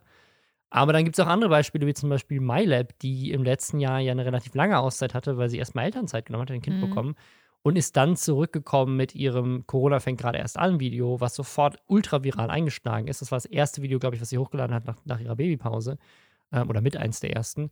Und dann hat sie ein viel stärkeres Wachstum äh, im letzten Jahr hingelegt als je zuvor und ist damit halt richtig durch die Decke gegangen nach einer sehr langen Pause. Und auch mein Kanal ist ja ein Kanal, wo ich extrem nicht das mache, was man eigentlich machen sollte, äh, nämlich völlig unregelmäßig einfach mal so im Durchschnitt ein, ein Video im Monat hochladen und auch mal länger irgendwie ein paar Monate nichts äh, hochzuladen Mhm. und so. Und das würde eigentlich jede gängige Expertenmeinung und auch das, was YouTube selber sagt, würde dem eigentlich widersprechen. Aber ich habe auch schon mal mit Leuten tatsächlich von YouTube gesprochen, die mit einem Algorithmus programmieren.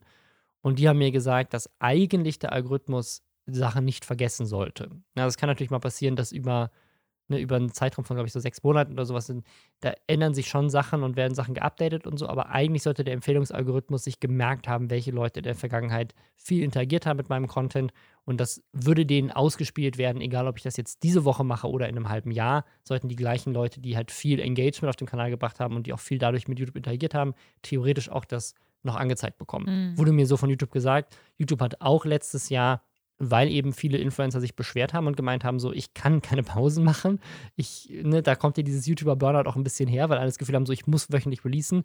Das heißt, wenn ich zwei Wochen Pause machen will, muss ich in den zwei Wochen davor und danach doppelt so hart arbeiten und dann kann ich mir den Urlaub auch direkt sparen. Da haben sich tatsächlich Leute auch zu geäußert und auch YouTube gegenüber zu geäußert und hat YouTube gesagt, so, hey, hier sind ein paar Daten, die zeigen, Pausen sind okay. Und dann haben sie Kanäle rausgepickt, die tatsächlich längere Pausen gemacht haben, wo gezeigt wurde, dass tatsächlich eine Pause dem Kanal oft gut getan hat. Und ich glaube, es gibt auch andere Beispiele, wie zum Beispiel einen, einen Ninja, jetzt wenn man jetzt Twitch sich anguckt, der ja zum Mixer gewechselt ist, da einiges an seiner Reichweite verloren hat. Und dann kam er zurück zu Twitch. Das war jetzt nicht Jahre später, das war mehr so ein Jahr später, aber Mhm. auch da wurde so eine Rückkehr heiß erwartet. Also ich glaube, wenn man groß genug ist und so wirklich so einen Kultstatus als Influencer schon hat. Also wenn jetzt Mr. Beast sagen würde, ich mache mal ein halbes Jahr Auszeit. Und dann würde er mit, mit der Power, mit der er hinter seine Videos steckt, in einem halben Jahr sagen, so, ich bin zurück, nächste Woche geht's weiter. Ich glaube, das würde ihm wahrscheinlich wachstumstechnisch mehr bringen, als in den sechs Monaten Videos hochzuladen. Er wird zwar in der Zeit kein Geld verdienen, aber ich glaube, dieser Hype, dass ein beliebter Creator oder beliebte Creatorin zurückkehrt, das kann auch damit beitragen, dass tatsächlich was wieder durch die Decke geht.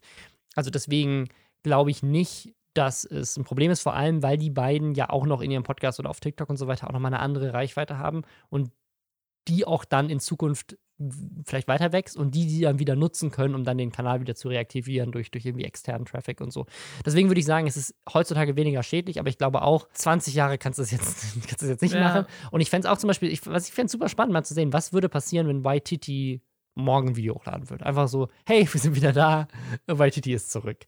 So, ich glaube, das würde schon einen gewissen Buzz erzeugen, aber gleichzeitig ist der Kanal schon so lange nicht mehr aktiv, dass wahrscheinlich ein Großteil der Abonnenten, das ist nicht ein Großteil, aber ein großer Teil der Abonnenten inzwischen das Passwort vergessen hat oder gar nicht mehr so oft auf YouTube ist oder tatsächlich auch den Kanal aktiv deabonniert hat. Ähm, Ja. das passiert ja auch, wenn Sachen, äh, wenn Leute mal so ihre Abos aufräumen und so. Und deswegen könnte ich mir schon vorstellen, dass, ähm, äh, dass das nicht mehr passiert. Wir haben tatsächlich mal drüber nachgedacht hier äh, mit dieser Firma. Ähm, wir haben ja früher äh, für Mediakraft diese Kanäle Was geht ab und Excalibur Mhm. gemacht. Und das war so ein Nerd-News-Kanal und ein äh, ganz normaler News-Kanal für, für junge Menschen. Wir haben mal drüber nachgedacht, die Mediakraft abzukaufen, weil die nicht mehr genutzt werden von Mediakraft. Äh, seit Jahren schon nicht mehr. Und wir gedacht haben, so, hey, wir könnten die einfach selber wieder reaktivieren, vielleicht auch mit ähnlichen Teilen des Teams und so. Da haben wir mal drüber nachgedacht, das war jetzt auch schon wieder Jahre her, aber und haben uns dann aber am Ende dagegen entschieden, weil wir die Angst hatten, na gut, die Kanäle haben zwar immer noch 200, 300.000 Abonnenten, aber das sind halt Leute, die jetzt auch schon seit Jahren kein Content mehr bekommen haben und die vielleicht dann auch gar nicht mehr Bock drauf haben, weil sie sich auch selber weiterentwickelt haben oder Mhm. diese Art von Unterhaltung, die dieser Kanal denen mal gegeben hat, kriegen sie jetzt woanders. Sie haben sich natürlich irgendwie diesen, diesen, diese Lücke irgendwie anders gefüllt. Äh, und deswegen würde man da vielleicht im Zweifel jetzt Geld und Energie reinstecken in irgendwas, wo es vielleicht sogar sinnvoller wäre, einen Kanal von Null aufzubauen, als einen existierenden Kanal zu reaktivieren. Es gibt aber auch andere Beispiele, zum, zum Beispiel Follow Reports, der Kanal von Funk, bei dem ich auch dabei bin, der hat so mehrere Relaunches durchgemacht. Der war erst Dena-Moderator, also Felix Wunderladen, dann äh, Reist, dann Jodie Calussi und dann wurde es mit uns drei Moderatoren, Moderatorinnen, die jetzt den Kanal machen, ähm, zum vierten Mal gelauncht. Da hatte der, glaube ich, 50.000 Abonnenten und davon war, kamen die meisten damals noch von Felix von der Laden. Und da dachten auch, ja, mich eingeschlossen eigentlich die meisten, dass wir gedacht haben, so, ja, wir wissen nicht genau, ob das nochmal durchstartet, weil die meisten Abonnenten auf dem Kanal wollen Felix von der Laden. Und jetzt kommen da irgendwelche drei neuen Gesichter, die die vielleicht gar nicht kennen, Mhm. machen teilweise auch anderen Content. Das wird sich doch keiner mehr angucken. Und das hat aber super funktioniert. Hat ein bisschen gedauert, aber der Kanal hat direkt sich dann dadurch erholt und ist jetzt ja sehr gesund weitergewachsen. Also ich glaube, am Ende des Tages äh, kann man mit gutem, regelmäßigem Content, der auch vom, vom Algorithmus gepusht wird, auch einen toten Kanal wieder reaktivieren. Ja, auch nach langer Zeit. Also deswegen, ja, keine Ahnung. Das jetzt viel YouTube-technisch gesehen. Ich würde noch eine Sache kurz ansprechen, auch zu diesem Thema, weil ich sie, glaube ich, vor zwei Folgen gedroppt habe und dann wurde ich auf Reddit darauf hingewiesen, dass wir vergessen haben, sie dann noch zu erzählen. Und zwar ging es um Sarazar. Wir haben mich letzte Woche ja gesprochen ähm, über auch andere YouTuber. Herr Bergmann war einer davon, die so gesagt haben, ich mache jetzt erstmal eine Pause. Sarazar hat Sorry an das- Herr Bergmann übrigens. Ich es hat euch äh, alle sehr wütend gemacht. ähm, mich interessiert es weiterhin nicht. Ich glaube, es ist sehr aufwendig, das haben wir auch noch gesagt. Mich interessiert es weiterhin nicht inhaltlich. Es wären keine Videos, die ich mir angucke. Er hat natürlich jedes Recht der Welt, eine Pause zu machen. Aber wenn ihr euch da jetzt sehr angegriffen von Gefühl habt, es, tut mir, es tut mir leid. Ich fand das eine Video sehr unsympathisch. da, dabei bleibe ich. Aber ich, ich hasse Herr Bergmann nicht. Äh, Props für die Arbeit. Okay. Ähm, Jetzt haben das mich alle, jetzt ich mich hier alle wieder lieb. sagen. Ist okay. Würde ihm Genau. auch zuwinken vielleicht auf offener Straße. Bei, bei Sarazar war, das, war die Situation so eine leicht umgekehrte. Sarazar hat nämlich ein Video rausgebracht, wo er quasi nicht ankündigt, dass er mit YouTube aufhört, sondern wo er sich rechtfertigt, warum er mit YouTube aufgehört hat. Das ist quasi so ein Reverse-Ding, wo er auch quasi wiederkommt und sagt so, übrigens, ich habe jetzt ein Jahr lang nicht wirklich was gemacht, hier ist der Grund. Und auch da erklärt er, dass er tatsächlich sich jetzt auf andere Projekte fokussiert hat. Und das ist aber ganz spannend, weil es so ganz anders ist als bei diesen anderen Leuten, die sagen, ich mache jetzt irgendwie Ne, bei Jero war das neulich auch so, dass er meinte, so, ich höre komplett auf YouTube, ich mache was ganz anderes. Ich Mhm. komplett raus aus der Öffentlichkeit und mache vielleicht mal ab und zu ein Hörbuch mit meiner Stimme oder so. Nee, der ist, der ist tatsächlich inzwischen DJ und hat eine Eventagentur für Festivals gegründet. Das, Leute, die ihm folgen, wissen das auch schon. Und hat sich halt darauf fokussiert. Und dann hat er jetzt eine Produktionsfirma, mit der er Sachen produziert, unter anderem für den WDR eine Reisesendung, wo er als Moderator auch so ein bisschen durch die Gegend reist. Und dadurch hat er wenig Zeit für seinen Kanal gehabt. Aber Also alles so Sachen, die jetzt so 2020, 2021, gut hey, sind, ja. Corona. genau. Also so wirklich so alles, was gerade nicht so gut möglich Die ist. Sachen, auf die sich Sarazar fokussiert hat, sind Festivals, DJ auf Partys sein und Reisen. Ähm, das ist, also, der, wenn, er, wenn er noch gleichzeitig ein Hotel und, und ein Restaurant aufgemacht hätte, hätte er, die, hätte er es geschafft. Aber ähm, ja, deswegen, deswegen, also letztendlich war es eigentlich mehr so ein Video, wo er sagt: so, hey, ich habe diese geilen Projekte, die ich jetzt mache und die ne, finde ich auch toll. Also finde ich geil, dass er da ähm, seine Leidenschaft so gefunden hat. Aber er sagt so, ich komme jetzt ehrlich gesagt gerade wieder ein bisschen zurück zu meinem Kanal und es wird wieder was kommen. Wahrscheinlich mit aus dem Grund, weil er eben da nicht mehr groß immer Sachen machen kann. Also mal gucken, wie lange es jetzt noch andauert, aber demnächst vielleicht. Aber das bringt uns auch gut zu dem Thema, was wir am Anfang schon mal angerissen haben. Vielleicht können wir es noch einmal weitermachen. Und zwar Indonesien. Was ich nicht wusste, ist eines der bevölkerungsreichsten Länder der Welt. Ganz viele Leute leben in Indonesien anscheinend. Also ein großes, großes Land.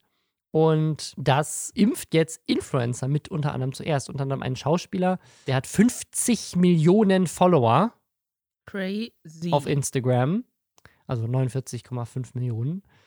Und der ist mit einer der ersten, der jetzt geimpft wurde, um damit natürlich so ein bisschen Werbung zu machen fürs Impfen. Und das fand ich sehr spannend und möchte mich an dieser Stelle, habe ich am Anfang schon gesagt, gerne dazu anmelden, dass ihr mich auch impft, bitte. Ich bin auch ein Influencer. Ich muss sagen, es wundert mich aber auch nicht. Also gut, Punkt eins, man kann sich natürlich auch sagen, ja, vielleicht auch wenn sie die sich davon irgendwie, wenn Influencer sagen, hey, ich habe mich impfen lassen, alles cool und endlich kann ich mich freier bewegen oder habe nicht mehr so viel Angst, mich mit Corona anzustecken oder was auch immer. Vielleicht erhoffen die sich davon, dass die Bevölkerung de dem gegenüber auch offener ist. Ne? Kann ja sein. Absolut. Also ich glaube, dass das, dass das genau das Problem ist. Also und ich, gleichzeitig denke ich bei Indonesien aber auch immer an Influencer, aber Bali ja eine der indonesischen Mhm. Inseln ist. War auch schon mal auf Bali übrigens. War sehr schön. Aber da hängen ja auch ständig Influencer ab. Ja. Also deswegen wundert mich dann auch wieder gar nicht. Vielleicht ist es, ist Indonesien auch eines der bevölkerungsreichsten Länder der Welt, weil da so viele Influencer ständig vielleicht. Ist hinreisen. ja über, über 260 Millionen Einwohner. Ich Mhm. hätte das jetzt auf der Karte mehr so als so kleine Inselgruppe doch- verortet, aber ja, es ist aber die riesig. sind ja auch zum Teil gar nicht so, so klein, die Insel, ne? Nö, nö. Äh, deswegen, also ich, ne, das, ich habe Erdkundenleistungskurs gehabt in der Schule übrigens. Ich hatte mal eine 5 in Erdkunde. Aber das, ähm, das ist auf jeden Fall da der Fall. Und ich, es gab ja tatsächlich Influencer-Werbung für die Corona-App. Und ich fände es sehr ethisch spannend. Weil ja auch, also es gab ja immer jemals so Debatten, auch in den USA habe ich das gesehen, in Kanada war das, glaube ich, auch so, dass die Frage war: so impfen wir Staatsoberhäupter zum Beispiel, ne, damit die geschützt sind, weil wir müssen ja auch für deren Sicherheit sorgen. Mhm. Aber gleichzeitig wären sie vom Alter her nicht in der Risikogruppe. Ähm, dann war aber die, die umgekehrte Sache so, okay, wenn wir die Leute im Kongress zum Beispiel nicht impfen, dann kommen wieder die Impfgitter und sagen, aha, sieht mal da, die lassen sich nicht impfen, also ist der Impfstoff noch nicht sicher. Und im Zuge dessen, vielleicht auch eine ganz spannende ethische Frage, so, macht es Sinn, Influencer und Influencerinnen zu impfen, obwohl die auf jeden Fall nicht aufgrund ihres Influencertums an der ersten Stelle der Kette stehen sollten. Im Gegenteil. Aber gleichzeitig wäre es wichtige Werbung fürs Impfen. Aber dann stellt sich auch wieder die Frage, lasse ich mich eher impfen, weil ich gesehen habe, dass Caro Dauer sich hat impfen lassen. Vor allem lassen sich die Leute, die relativ weit oben stehen, auf äh, müssen zuerst geimpft werden, sind das Leute, die sich von Caro Dauer unbedingt beeinflussen lassen. Also wenn ich jetzt eine Großmutter hätte, wo man sagt, okay, das, die wäre eine der ersten aus verschiedenen Gründen, die geimpft wird, und die hätte da irgendwie Probleme damit, die würde nicht sagen, oh, Influencer XY, Montana Black hat in seinem letzten Twitch-Stream gesagt. Gut, aber können wir, können wir, also ich möchte gerne an dieser Stelle dafür sorgen, dass Montana Black, da kommt jemand vorbei und impft ihn live im Stream. Ich find's geil. Ich find's gut. Nein, aber also weißt du, worauf ich hinaus will? Ich weiß halt nicht, ob, ähm, wenn wir uns jetzt angucken, wonach in Deutschland gerade entschieden wird, wer irgendwie schon Impfstoff bekommt und wer nicht, ob man damit Influencern, so wie wir uns jetzt Influencer vorstellen, ob man damit wirklich okay, das heißt, die Leute abgreift, ne, die, die auch tatsächlich jetzt geimpft werden können. Okay, aber das heißt, was wir eigentlich jetzt konzipieren müssen, und das ist jetzt ein Pitch, den, ne, das ist zum Wohle der Gesellschaft, deswegen darf den jetzt jeder klauen mein Aber Vorschlag. ihr könnt trotzdem auch Geld überweisen. Ihr könnt auch Geld, trotzdem gerne. Mein Vorschlag. Ähm, ich würde das auch produzieren. ARD, ZDF, 20.15 Uhr. Günther Jauch, Barbara Schöneberger und Thomas Gottschalk impfen sich gegenseitig. Dann sind alle Omas sofort mit dabei. Die große Impfquiz-Show. Oh, ich kann, ich kann, stell mir auch schon vor, welches Outfit würde Thomas Gottschalk tragen. das ist immer meine größte, wenn, sobald ich weiß, Thomas Gottschalk tritt wieder irgendwo auf, ich bin so aufgeregt, was er wohl anziehen wird. Vielleicht irgendwie so ein, so ein Glitzeranzug und der hat dann aber so eine kleine Klappe am Arm und die kann man aufmachen.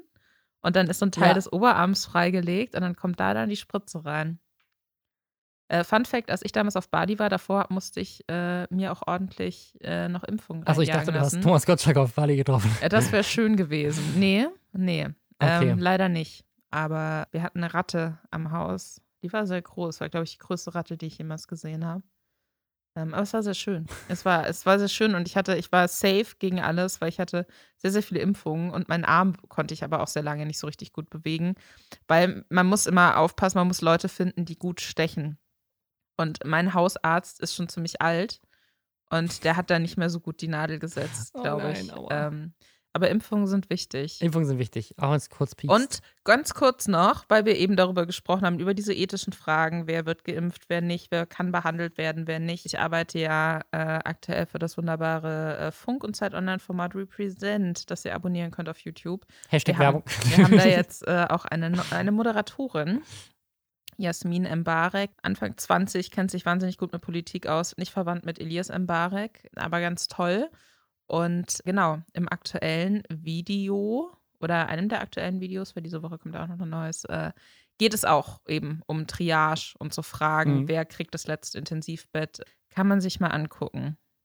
Auch ein sehr spannendes Thema. Fast so spannend wie Clubhouse. Clubhouse ist das neueste Ding. Ist, äh, da muss man sein. Das ist auch eigentlich, eigentlich hätten wir auch diesen Podcast uns heute komplett sparen können und einfach live auf Clubhouse den abhalten können und mit euch gemeinsam Wurdest diskutieren. Du schon eingeladen, was ist ja auch so ein exklusives Ding, ne? Das Clubhouse. Ich bin, ich bin tatsächlich schon eingeladen worden, weil äh, hier im Team alle irgendwie einen Invite hatten außer mir. Ich musste die Mitarbeiter und Mitarbeiterinnen anhauen, dass sie mich auch einladen. Ähm, ja, also Clubhouse, wer es nicht mitbekommen hat, ist irgendwie aus dem Nichts gekommen jetzt am Wochenende also zumindest für mich, ich habe lustigerweise eine Mitarbeiterin hat das bei uns in, in Teams-Like reingepostet und meinte so, hey, können wir dazu mal irgendwie was machen? Ich verstehe es nicht, kann, kann mir das jemand erklären? Und dann bin ich auf Twitter gegangen und auf Instagram und plötzlich hat jeder darüber gesprochen. Jeder. Und ich, was ist Clubhouse? Clubhouse ist ein neues soziales Netzwerk, das ein bisschen so funktioniert wie eine Mischung, würde ich mal sagen, so aus Twitch oder Instagram Live und so. Also es ist halt live, aber gleichzeitig Podcast. Ein bisschen ist es so wie, wie, wie Discord oder, oder Teamchat, wo man so reindroppen kann in unterschiedliche Räume. Ne? Also eigentlich ist es nicht wirklich was Neues. Also der, das Besondere an diesem sozialen Netzwerk ist, Leute diskutieren gemeinsam mit nur Audio in Räumen und jeder kann in den Raum reinkommen und zuhören und kann auch mitdiskutieren, solange die Personen, die irgendwie die Hoheit in dem Raum haben, die Leute freischalten und so halt quasi als Organisatoren den Leuten das Wort erteilen. Habe ich es richtig erklärt? Ich glaube ja, ich bin ja nicht drin, aber auch deswegen. Soll ich dich sofort, jede... ich lade dich direkt Nein, ein. bitte nicht. weil alles, also diese App ist mein absoluter Albtraum. Es gibt für mich keinen einzigen Punkt daran, der in irgendeiner Art und Weise spannend für mich klingt zum einen finde ich alle Netzwerke schon mal scheiße, in die man eingeladen werden muss, mhm. damit man da so eine pseudo-elitäre Situation irgendwie aufmacht. Punkt zwei ist es belastend genug, permanent mit Menschen in Telefonkonferenzen zu sein. Mega, also oder jetzt Videochat-Sachen oder dann noch so im Internet auf sozialen Medien irgendwie ständig über Menschen zu fallen, die meinen, sie müssen jetzt unbedingt mit jemandem diskutieren. So, absoluter Horror für mich. Und sich dann so eine App runterzuladen, wo man sagt, ach cool, guck mal, hier geht es um, weiß ich nicht, Steuerpolitik. Hier verkauft mir jemand ausgedachte äh, Pillen, mit denen der Muskelwachstum angeregt wird. Oh, und da hinten wird sich unmoderiert darüber unterhalten, dass Rassismus und White Pro äh, Supremacy ja mega geile Sachen sind. Was auch passiert übrigens bei Chathouse und wogegen die äh, Entwickler. Clubhouse. Clubhouse, Entschuldigung. Ich sage Chathouse, weil darauf wollte ich gleich auch noch zu sprechen kommen. Clubhouse, die Entwickler machen nichts dagegen, sondern überlassen das alles so komplett sich selbst. Hölle. Und es ist auch insofern schon, es war schon vor Discord und so absolut nichts Neues, weil es früher, ich weiß nicht, wer das noch kennt, Chathouse gab wo es so eine Nummer gab und da konnte man anrufen und dann war man quasi auch in einem Audio-Chatroom über Telefon, ging auch mit Festnetznummer, hat man damals primär mit Festnetznummer gemacht, mit wildfremden Menschen Geil. und konnte sich mit denen unterhalten. Deswegen Clubhouse albern, verstehe ich nicht. Also ich glaube, ich finde es tatsächlich ganz spannend für zwei Sachen, aber das, ich kann mir gut vorstellen, dass sowohl Twitch als auch YouTube als auch Instagram Live das, das schnell abgreift. Weil Instagram Live hat ja eigentlich die Option. Bei Instagram Live kann ja jeder, der im Stream dabei ist, sagen, ich würde gerne kurz dazukommen und dann mhm. kann die, die Person, die den Instagram-Livestream macht, sagen, okay, du darfst mit rein, dann können die beiden sich unterhalten, dann kannst du wieder rauskicken. Hier können theoretisch mehrere Leute in der Diskussionsrunde sein, aber an sich ist das nicht so generisch und wie gesagt, auf Twitch passiert das eh schon über Discord. Dann treffen Voll. sich mehrere Streamer und unterhalten sich halt in einem Stream auf Discord miteinander. Äh, auch ohne Video teilweise, und teilweise auch mit Video. Und ich glaube, was, was das gerade jetzt, also diese, diese Exklusivität ist ja eine Sache, die Facebook zum Launch auch gemacht hat. Also vor Tausenden von Jahren als War Facebook. Das so, echt? Ja, Facebook ist damals gelauncht, ja auch nur an Unis und du musstest, glaube ich, auch so einen Invite-Link haben, wenn ich mich richtig erinnere. Und das hat, glaube ich, damals auch mit zu dem rasanten Wachstum von Facebook äh, zu beigetragen, weil vielleicht war es nicht Invite, aber vielleicht war es, du musstest so eine Uni-E-Mail haben oder sowas. Das, vielleicht war ja, auch das. das aber dadurch hat es dazu beigetragen, dass Facebook so ein Ding war, so, oh, bist du bei Facebook? Da, da, wollte jeder mit rein. Und das hat dazu, dass es halt wie sich so ein, so ein Lauffeuer verbreitet hat. Und ich glaube, hier ist es jetzt gerade ähnlich. Und es ist halt, äh, zählt auch so ein bisschen in den Podcast-Hype mit ein, denn letztendlich ist es ein Podcast, aber mit der Möglichkeit, mitzudiskutieren. Deswegen wollte ich es an dieser Stelle auch an euch, könnt ihr in Reddit mal diskutieren, im Lästerschwestern Reddit, ähm, ob man vielleicht auch mal das einfach mal ausprobiert. Äh, Lisa möchte die App nicht haben, benutzen das, machen das dann über meine Einfach mal zu gucken, ob das, ob das eine gute Idee ist. Ähm, Diskutiert er doch gerne mit aber Robin wahrscheinlich, drüber. diskutiert er drüber. aber wahrscheinlich ist der, ist der Podcast, äh, ist, ist, bis zu dem Zeitpunkt, wo wir die nächste Folge aufnehmen, ist Clubhouse wahrscheinlich schon wieder out. Denn es gibt auch mehrere Kritikpunkte. Einen hast du gerade schon angesprochen, äh, nämlich das ist komplett unmoderiert. Jeder kann so einen Raum aufmachen. Ähm, das heißt, ja, die Person, die den Raum aufmacht, hat gewisse Mod-Regeln. Die kann Leuten die Redezeit zuteilen. Aber wer Räume aufmachen kann, ist ja nicht moderiert. Das heißt, da können irgendwie, können sich halt Rechtsextreme, die jetzt gerade von Parler oder sowas runtergeschmissen wurden, können sich da treffen und sich da einfach unterhalten. Und ja, irgendwie gibt es keine Möglichkeit, die wirklich zu flaggen. Dann ist ein weiteres Problem, und das fand ich sehr faszinierend, eine Mitarbeiterin von mir, die auch bei Clubhouse ist, weiß jetzt, wer von ihren Bekanntschaften alle beim selben Frauenarzt ist. Nur wegen Clubhouse. Ach. Wieso? Weil die Art und Weise, wie man bei Clubhouse beitritt, funktioniert über die Telefonnummer. Und das ist ja nur mit Invite möglich. Und wenn du dich mit deiner Telefonnummer dann anmeldest, dann greift die App auf dein komplettes Kontaktbuch, ne, deine, deine gesamten Kontakte zu. Das machen Apps wie WhatsApp auch und so weiter. Aber was bei Clubhouse so ein bisschen besonders ist, du kannst dann natürlich direkt die Leute adden, die auch sich mit ihrer Telefonnummer schon angemeldet haben und in deinem Kontaktbuch sind. Und wenn du dann einen Invite rausschicken möchtest, weil jemand noch nicht da ist, dann wird dir quasi angezeigt, wer noch nicht auf Clubhouse ist. Also es sind Leute, die nicht sich bisher selber angemeldet What? haben. Das heißt, ne, also dann sagen wir, wenn Lisa, ich habe deine Handynummer bei mir in meinem Handy, du bist noch nicht auf Clubhouse. Wenn ich jetzt meinen Invite-Link nutzen möchte, wird mir angezeigt, Lisa Ludwig hat auch 20 andere Leute Kontakte, die schon auf Clubhouse sind in ihrem Telefonbuch, ähm, beziehungsweise du bist bei denen im Telefonbuch. Und die Art und Weise, wie sie halt herausgefunden hat, dass diese Leute bei ihrer Frauenärztin sind, ist, dass sie ihre Frauenärztin bei sich im Telefonbuch eingespeichert hat und bei Clubhouse angezeigt wurde. Fünf andere Leute, die bei, die bei dir im Handy sind, sind auch auf Clubhouse und sind auch mit einer Frauenärztin im Telefonbuch verknüpft. Wie kann man denn sowas machen? Also, dass natürlich sämtliche umsonst Angebote immer irgendwie dann davon profitieren, dass sie halt, dass du denen irgendwie Zugang zu deinen Daten gewähren musst, klar, aber wie man das, also das ist ja dann schon fast so ein bisschen, also finde ich dann so sehr on the nose, von wegen, so Leute, wir scheißen auf alles. Ist richtig krass. Die, Vielen also Dank die DSGVO wird wohl auch gar nicht erwähnt. Ähm, laut AGB darf die App diese Daten weitergeben, wohl auch. Äh, angeblich gibt es auch die Info, dass Gespräche auch aufgezeichnet werden. Was natürlich mit dem Argument kommt, ja, so können wir gegen Beschwerden vorgehen, aber das heißt, ne, wenn man da denkt, man ist ja in einem Raum alleine, wird man tatsächlich wohl auch eventuell mit aufgezeichnet. Ähm, bisher ist noch nicht klar, wie die Geld verdienen wollen, was aber für so ein Startup, die haben, glaube ich, auch relativ hohe Bewertungen in Silicon Valley bekommen, viel Geld. Ähm, ja, also es gibt einige Sachen in dieser App, die gerade noch so ein bisschen fragwürdig sind. Und ja, jetzt, jetzt gerade geht sie halt auch in Deutschland gerade krass durch die Decke, auch international. Ich bin mal sehr gespannt, weil an sich finde ich die Idee gar nicht so kacke, aber ich weiß nicht, ob es dafür eine extra App geben muss. Also theoretisch könnte man das auch, um, hätte man das auch auf Twitch oder YouTube live oder Instagram live so machen können, aber es ist ja immer Das- so. Das, das finde ich, ist doch der Punkt. Wenn diese Leute, die jetzt alle so mega begeistert von Clubhouse sind, wenn die so viel Redebedarf haben und sich in äh, Gruppen darüber austauschen wollen, so, dann, ja, Alter, dann, keine Ahnung, nutzt doch eins der ganzen Netzwerke, die es da schon dazu schon gibt und die aber dann nicht nur diese eine Funktion haben, sondern wo du auch noch so ein bisschen freier darin bist, wie du das dann konkret ausgestalten willst, ob du da vielleicht gegebenenfalls auch noch ein Video mit dazu haben möchtest oder so. Also ich, spreche jetzt natürlich so ein bisschen ins, ins Dunkle hinein, weil ich nicht auf dieser Plattform bin und nur so ein bisschen mitgekriegt habe, was andere darüber sagen. Aber es ist mir komplett unklar, warum es da irgendeine Art von Hype geben sollte. Und ähm, Ja, vor allem, weil es gibt, es ist so schwierig, irgendwelche Videokonferenzen zu ver. Ne? Also, es gab jetzt ganz viele so Journalisten unterhalten sich über irgendein Thema oder Christian Lindner ist da und unterhält sich über irgendwas, wo ich denke so, ja, aber wenn du jetzt eine normale Videokonferenz machen würdest, wo irgendwie Dunja Hayali interviewt Christian Lindner und du würdest das einfach auf, auf äh, Twitch streamen, hätte das auch nur 200 Zuschauer. Warum ist das plötzlich auf Clubhouse spannend?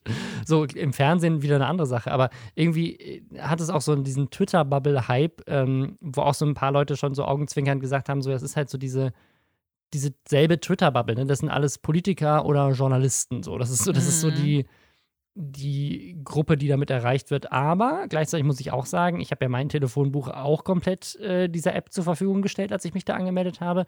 Und ganz, ganz viele Influencer, Influencerinnen sind da plötzlich auch. Also als ich mich angemeldet habe, waren schon 60 Leute aus meinem Telefonbuch da vor mir. wieder so ein Flex. Also war mein Telefonbuch, da habe ich so, da ganz viele so 60 bekannte hochkarätige, wichtige Menschen auch. Ähm, ja, es waren tatsächlich, also da war insgesamt 60 da waren, aber da waren halt auch viele Influencer und Influencerinnen dabei. Und ich habe heute einen Tweet gesehen, wo Unge wohl mit irgendwelchen Fans zusammen in Clubhouse in so einen Raum reingekommen ist. Also, das ist mal wiederum was, was anderes. Also, wenn quasi so, das ist ja mehr wie so ein Community-Discord. Aber das gibt es auch schon super lange. Ja, also, also jeder. Gaming-Streamer hat einen Community-Discord, wo die Community sich unterhalten kann und wo die dann manchmal reindroppen. So. Das ist auch, also keine Ahnung, ich bin mal gespannt, ob sich das irgendwie hält. Letztendlich war also das Einzige, wofür ich es spannend fände, aber das Problem ist, es ist halt auch nur live. Also, wenn es irgendwie hinterher noch verfügbar wäre. Aber die Option quasi so easy Drop-in-Podcasts so zu machen, also wenn wir jetzt einfach sagen würden, so, hey, keine Ahnung, jetzt haben wir noch andere Influencer eingeladen, so wie die Gäste in der Vergangenheit, und die droppen einfach rein und sagen kurz was zu dem Thema und dann schalten wir sie wieder aus. Aber da hast du auch keine Zeit für. Also wer hat denn Mhm. Zeit dafür, den ganzen Tag auf so einer App rumzuhängen und zu, um zu gucken, ob er jetzt gerade mal in so ein Gespräch mit eingeladen wird oder nicht? Verstehe ich auch nicht. Und jetzt habe ich komplett den Faden verloren, weil im, in meinem Kopf wieder so abgelaufen ist, so was für eine absolute Horrorvorstellung es wirklich für mich wäre, da irgendwie mich gezwungenermaßen reinhören zu müssen. Ähm, ich habe wirklich das Gefühl, dass das wird extrem schnell wieder abflauen. Und ich glaube, das ist so ein bisschen, ich war einmal auf so einer zugangsgesperrten äh, Plattform, wo man wirklich Einladungen auch gebraucht hat für, und zwar Inner Circle, was eine Dating-App ist. Mhm. Und Inner Circle hört sich auch, das hört sich, das, ich hätte jetzt, wenn du jetzt nicht gesagt hättest, was es ist, hätte ich auch sagen können, das könnte auch so eine Comedy-WhatsApp-Gruppe und wir zeigen dir, wie Bitcoin ganz schön reich wird, Gruppe sein könnte. Das könnte auch so eine, so eine so, CEO-Gruppe du- sein. ich dachte, du sagst jetzt irgendwie, das ist so eine App, wo man, ähm, wo man sich für so Sexpartys mit Abgeordneten verabredet. Ach so, das könnte wie, natürlich wie auch in sein. Brüssel. Ähm, weil das wäre jetzt so meine Assoziation gewesen. Aber genau. Und wirklich, das war, es war einfach eine, eine schlechtere Dating-App in der Funktionalität. Einfach, weil da ne, viel, viel weniger Leute auch einfach waren und sich da dann auch irgendwie nicht so richtig drum gekümmert wurde, so vielleicht auch um Nutzerfeedback. Und äh, der einzige Unterschied war auch noch dann, dass es halt überdurchschnittlich viele Menschen da gab, äh, die mir vorgeschlagen wurden und die sich selbst als Entrepreneur bezeichnen. Und genau so stelle ich mir Clubhouse Ja, vor. auf jeden Fall. Genau so, nur dass alle ständig reden. Und das ist einfach, sorry, da bin ich Ja, raus, da bin ich geil. einfach raus. Gut. Dann haben wir damit Clubhouse abgegeben. Aber gucken, wie sich das in den nächsten Wochen äh, entwickelt und ob wir am Ende, also weil ich habe nämlich zeitgleich zu diesem Clubhouse, am wirklich jetzt in derselben Woche, eine E-Mail bekommen von Vero. Ein Update, dass Vero 2.0 jetzt ready ist. Ach, das war diese App, wo man Ja, sagen konnte, welche siehste- Bücher man liest und so. Ich, ich wusste nicht mal mehr, was Vero ist. Und du hast es gerade an dem Namen auch nicht erkannt. Vero war so vor so eins, was, wie lange ist das her? Zwei Jahre schon? Das war die App, wo alle gesagt haben, das ist der neue Social Media Shit. Und das ist dann innerhalb von, das war Ende 2019 war das, glaube ich, oder so. Äh, oder, nee, was muss schon vorher gewesen sein, Das muss oder? vorher gewesen sein, weil ein Ähm, ehemaliger Weiß-Kollege von mir meinte noch so, dass er In Mer März wäre ganz 2018 war es. März 2018, äh, wegen so Anti-Facebook, äh, Cambridge Analytica, kamen die plötzlich groß hoch. So, da war ich, da war ich ganz kurz auf Vero. Und dann innerhalb von drei Tagen ist es wieder runtergegangen, weil sich irgendwie rausgestellt hat, dass es irgendwie von Saudi-Arabien finanziert ist oder sowas. Also, aber das, das war Vero. Vero hatte so ein, so ein drei Tage hatten alle Vero und da hatten auch alle Influencer direkt Vero. Da erinnere ich mich noch dran, dass da auch wirklich jeder hatte sofort ein Profil auf Vero. Und ich weiß, ich kann mit dem Namen Vero nicht mal mehr identifizieren, wie die App aussah und musste erst mit dieser E-Mail dran erinnert werden. Und eventuell endet Clubhouse auch genauso. Vielleicht aber auch nicht. Mal gucken. Vielleicht Äh, ist Lester-Schwestern Ende dieses Jahres nur noch auf Clubhouse. Nein. da möchte ich direkt Dann brauche möchte ich eine neue Podcast-Partnerin. Ja, dann äh, schon tauschen wieder. wir das wieder, dann tauschen wir das aus. Aber da sage ich jetzt schon mal nein. Es tut mir leid. So, Egal wie groß Clubhouse wird. Wir sind nicht da. Okay. Dann beenden wir das noch mit einer kleinen Gaming-News, so als Rausschmeißer. Und zwar, es gibt einen Leak zu GTA 6, ähm, was wahrscheinlich immer noch 200 Jahre entfernt ist vom, von einem tatsächlichen Release. Aber das ist eine Story, die hast du gefunden.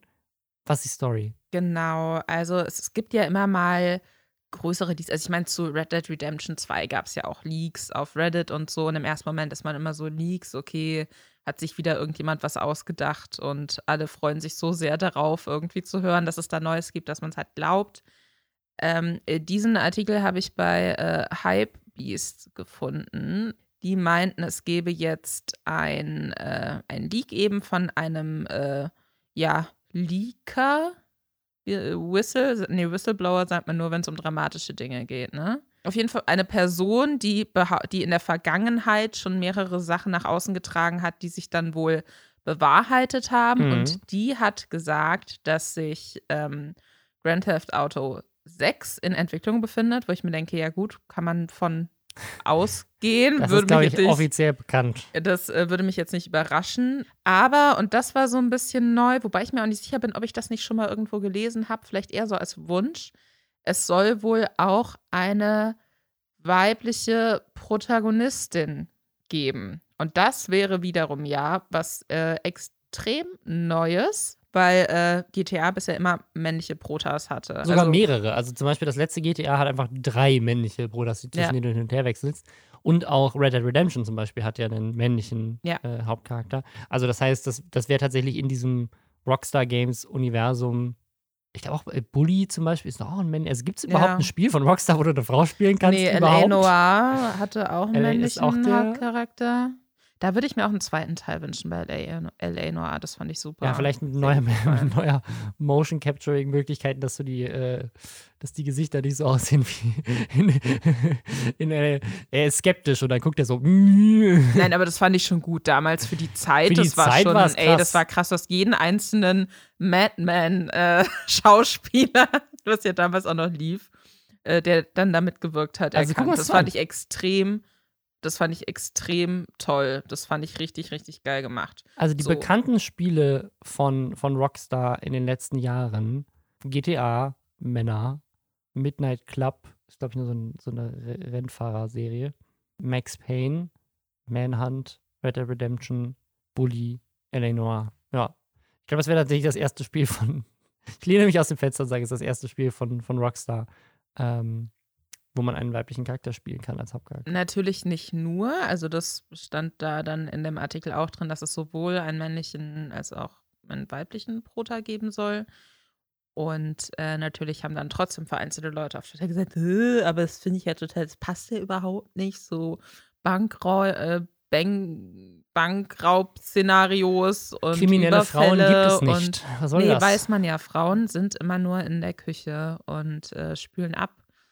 Ähm, genau. Das, das werden die ersten Leute sein, auf die ich im nächsten GTA Online schieße. Sag, ich sag's, wie es ist. Gut, in GTA Online kannst du eine Frau spielen, natürlich. Ja, ne? Also du kannst deinen Charakter erstellen, aber nicht das in der Story. Ist, das ist korrekt. Nee, genau. Und das war ganz spannend und das äh, klingt zumindest nicht ganz so abgedreht wie diese andere Nachricht von vor ein paar Wochen oder Monaten, wo äh, Leute in, glaube ich, einem äh, GTA Online-Trailer, äh, da gab es so Koordinaten und die, die Koordinaten haben die dann oder, oder irgendwie so, ich hab's gerade nicht mehr im Kopf.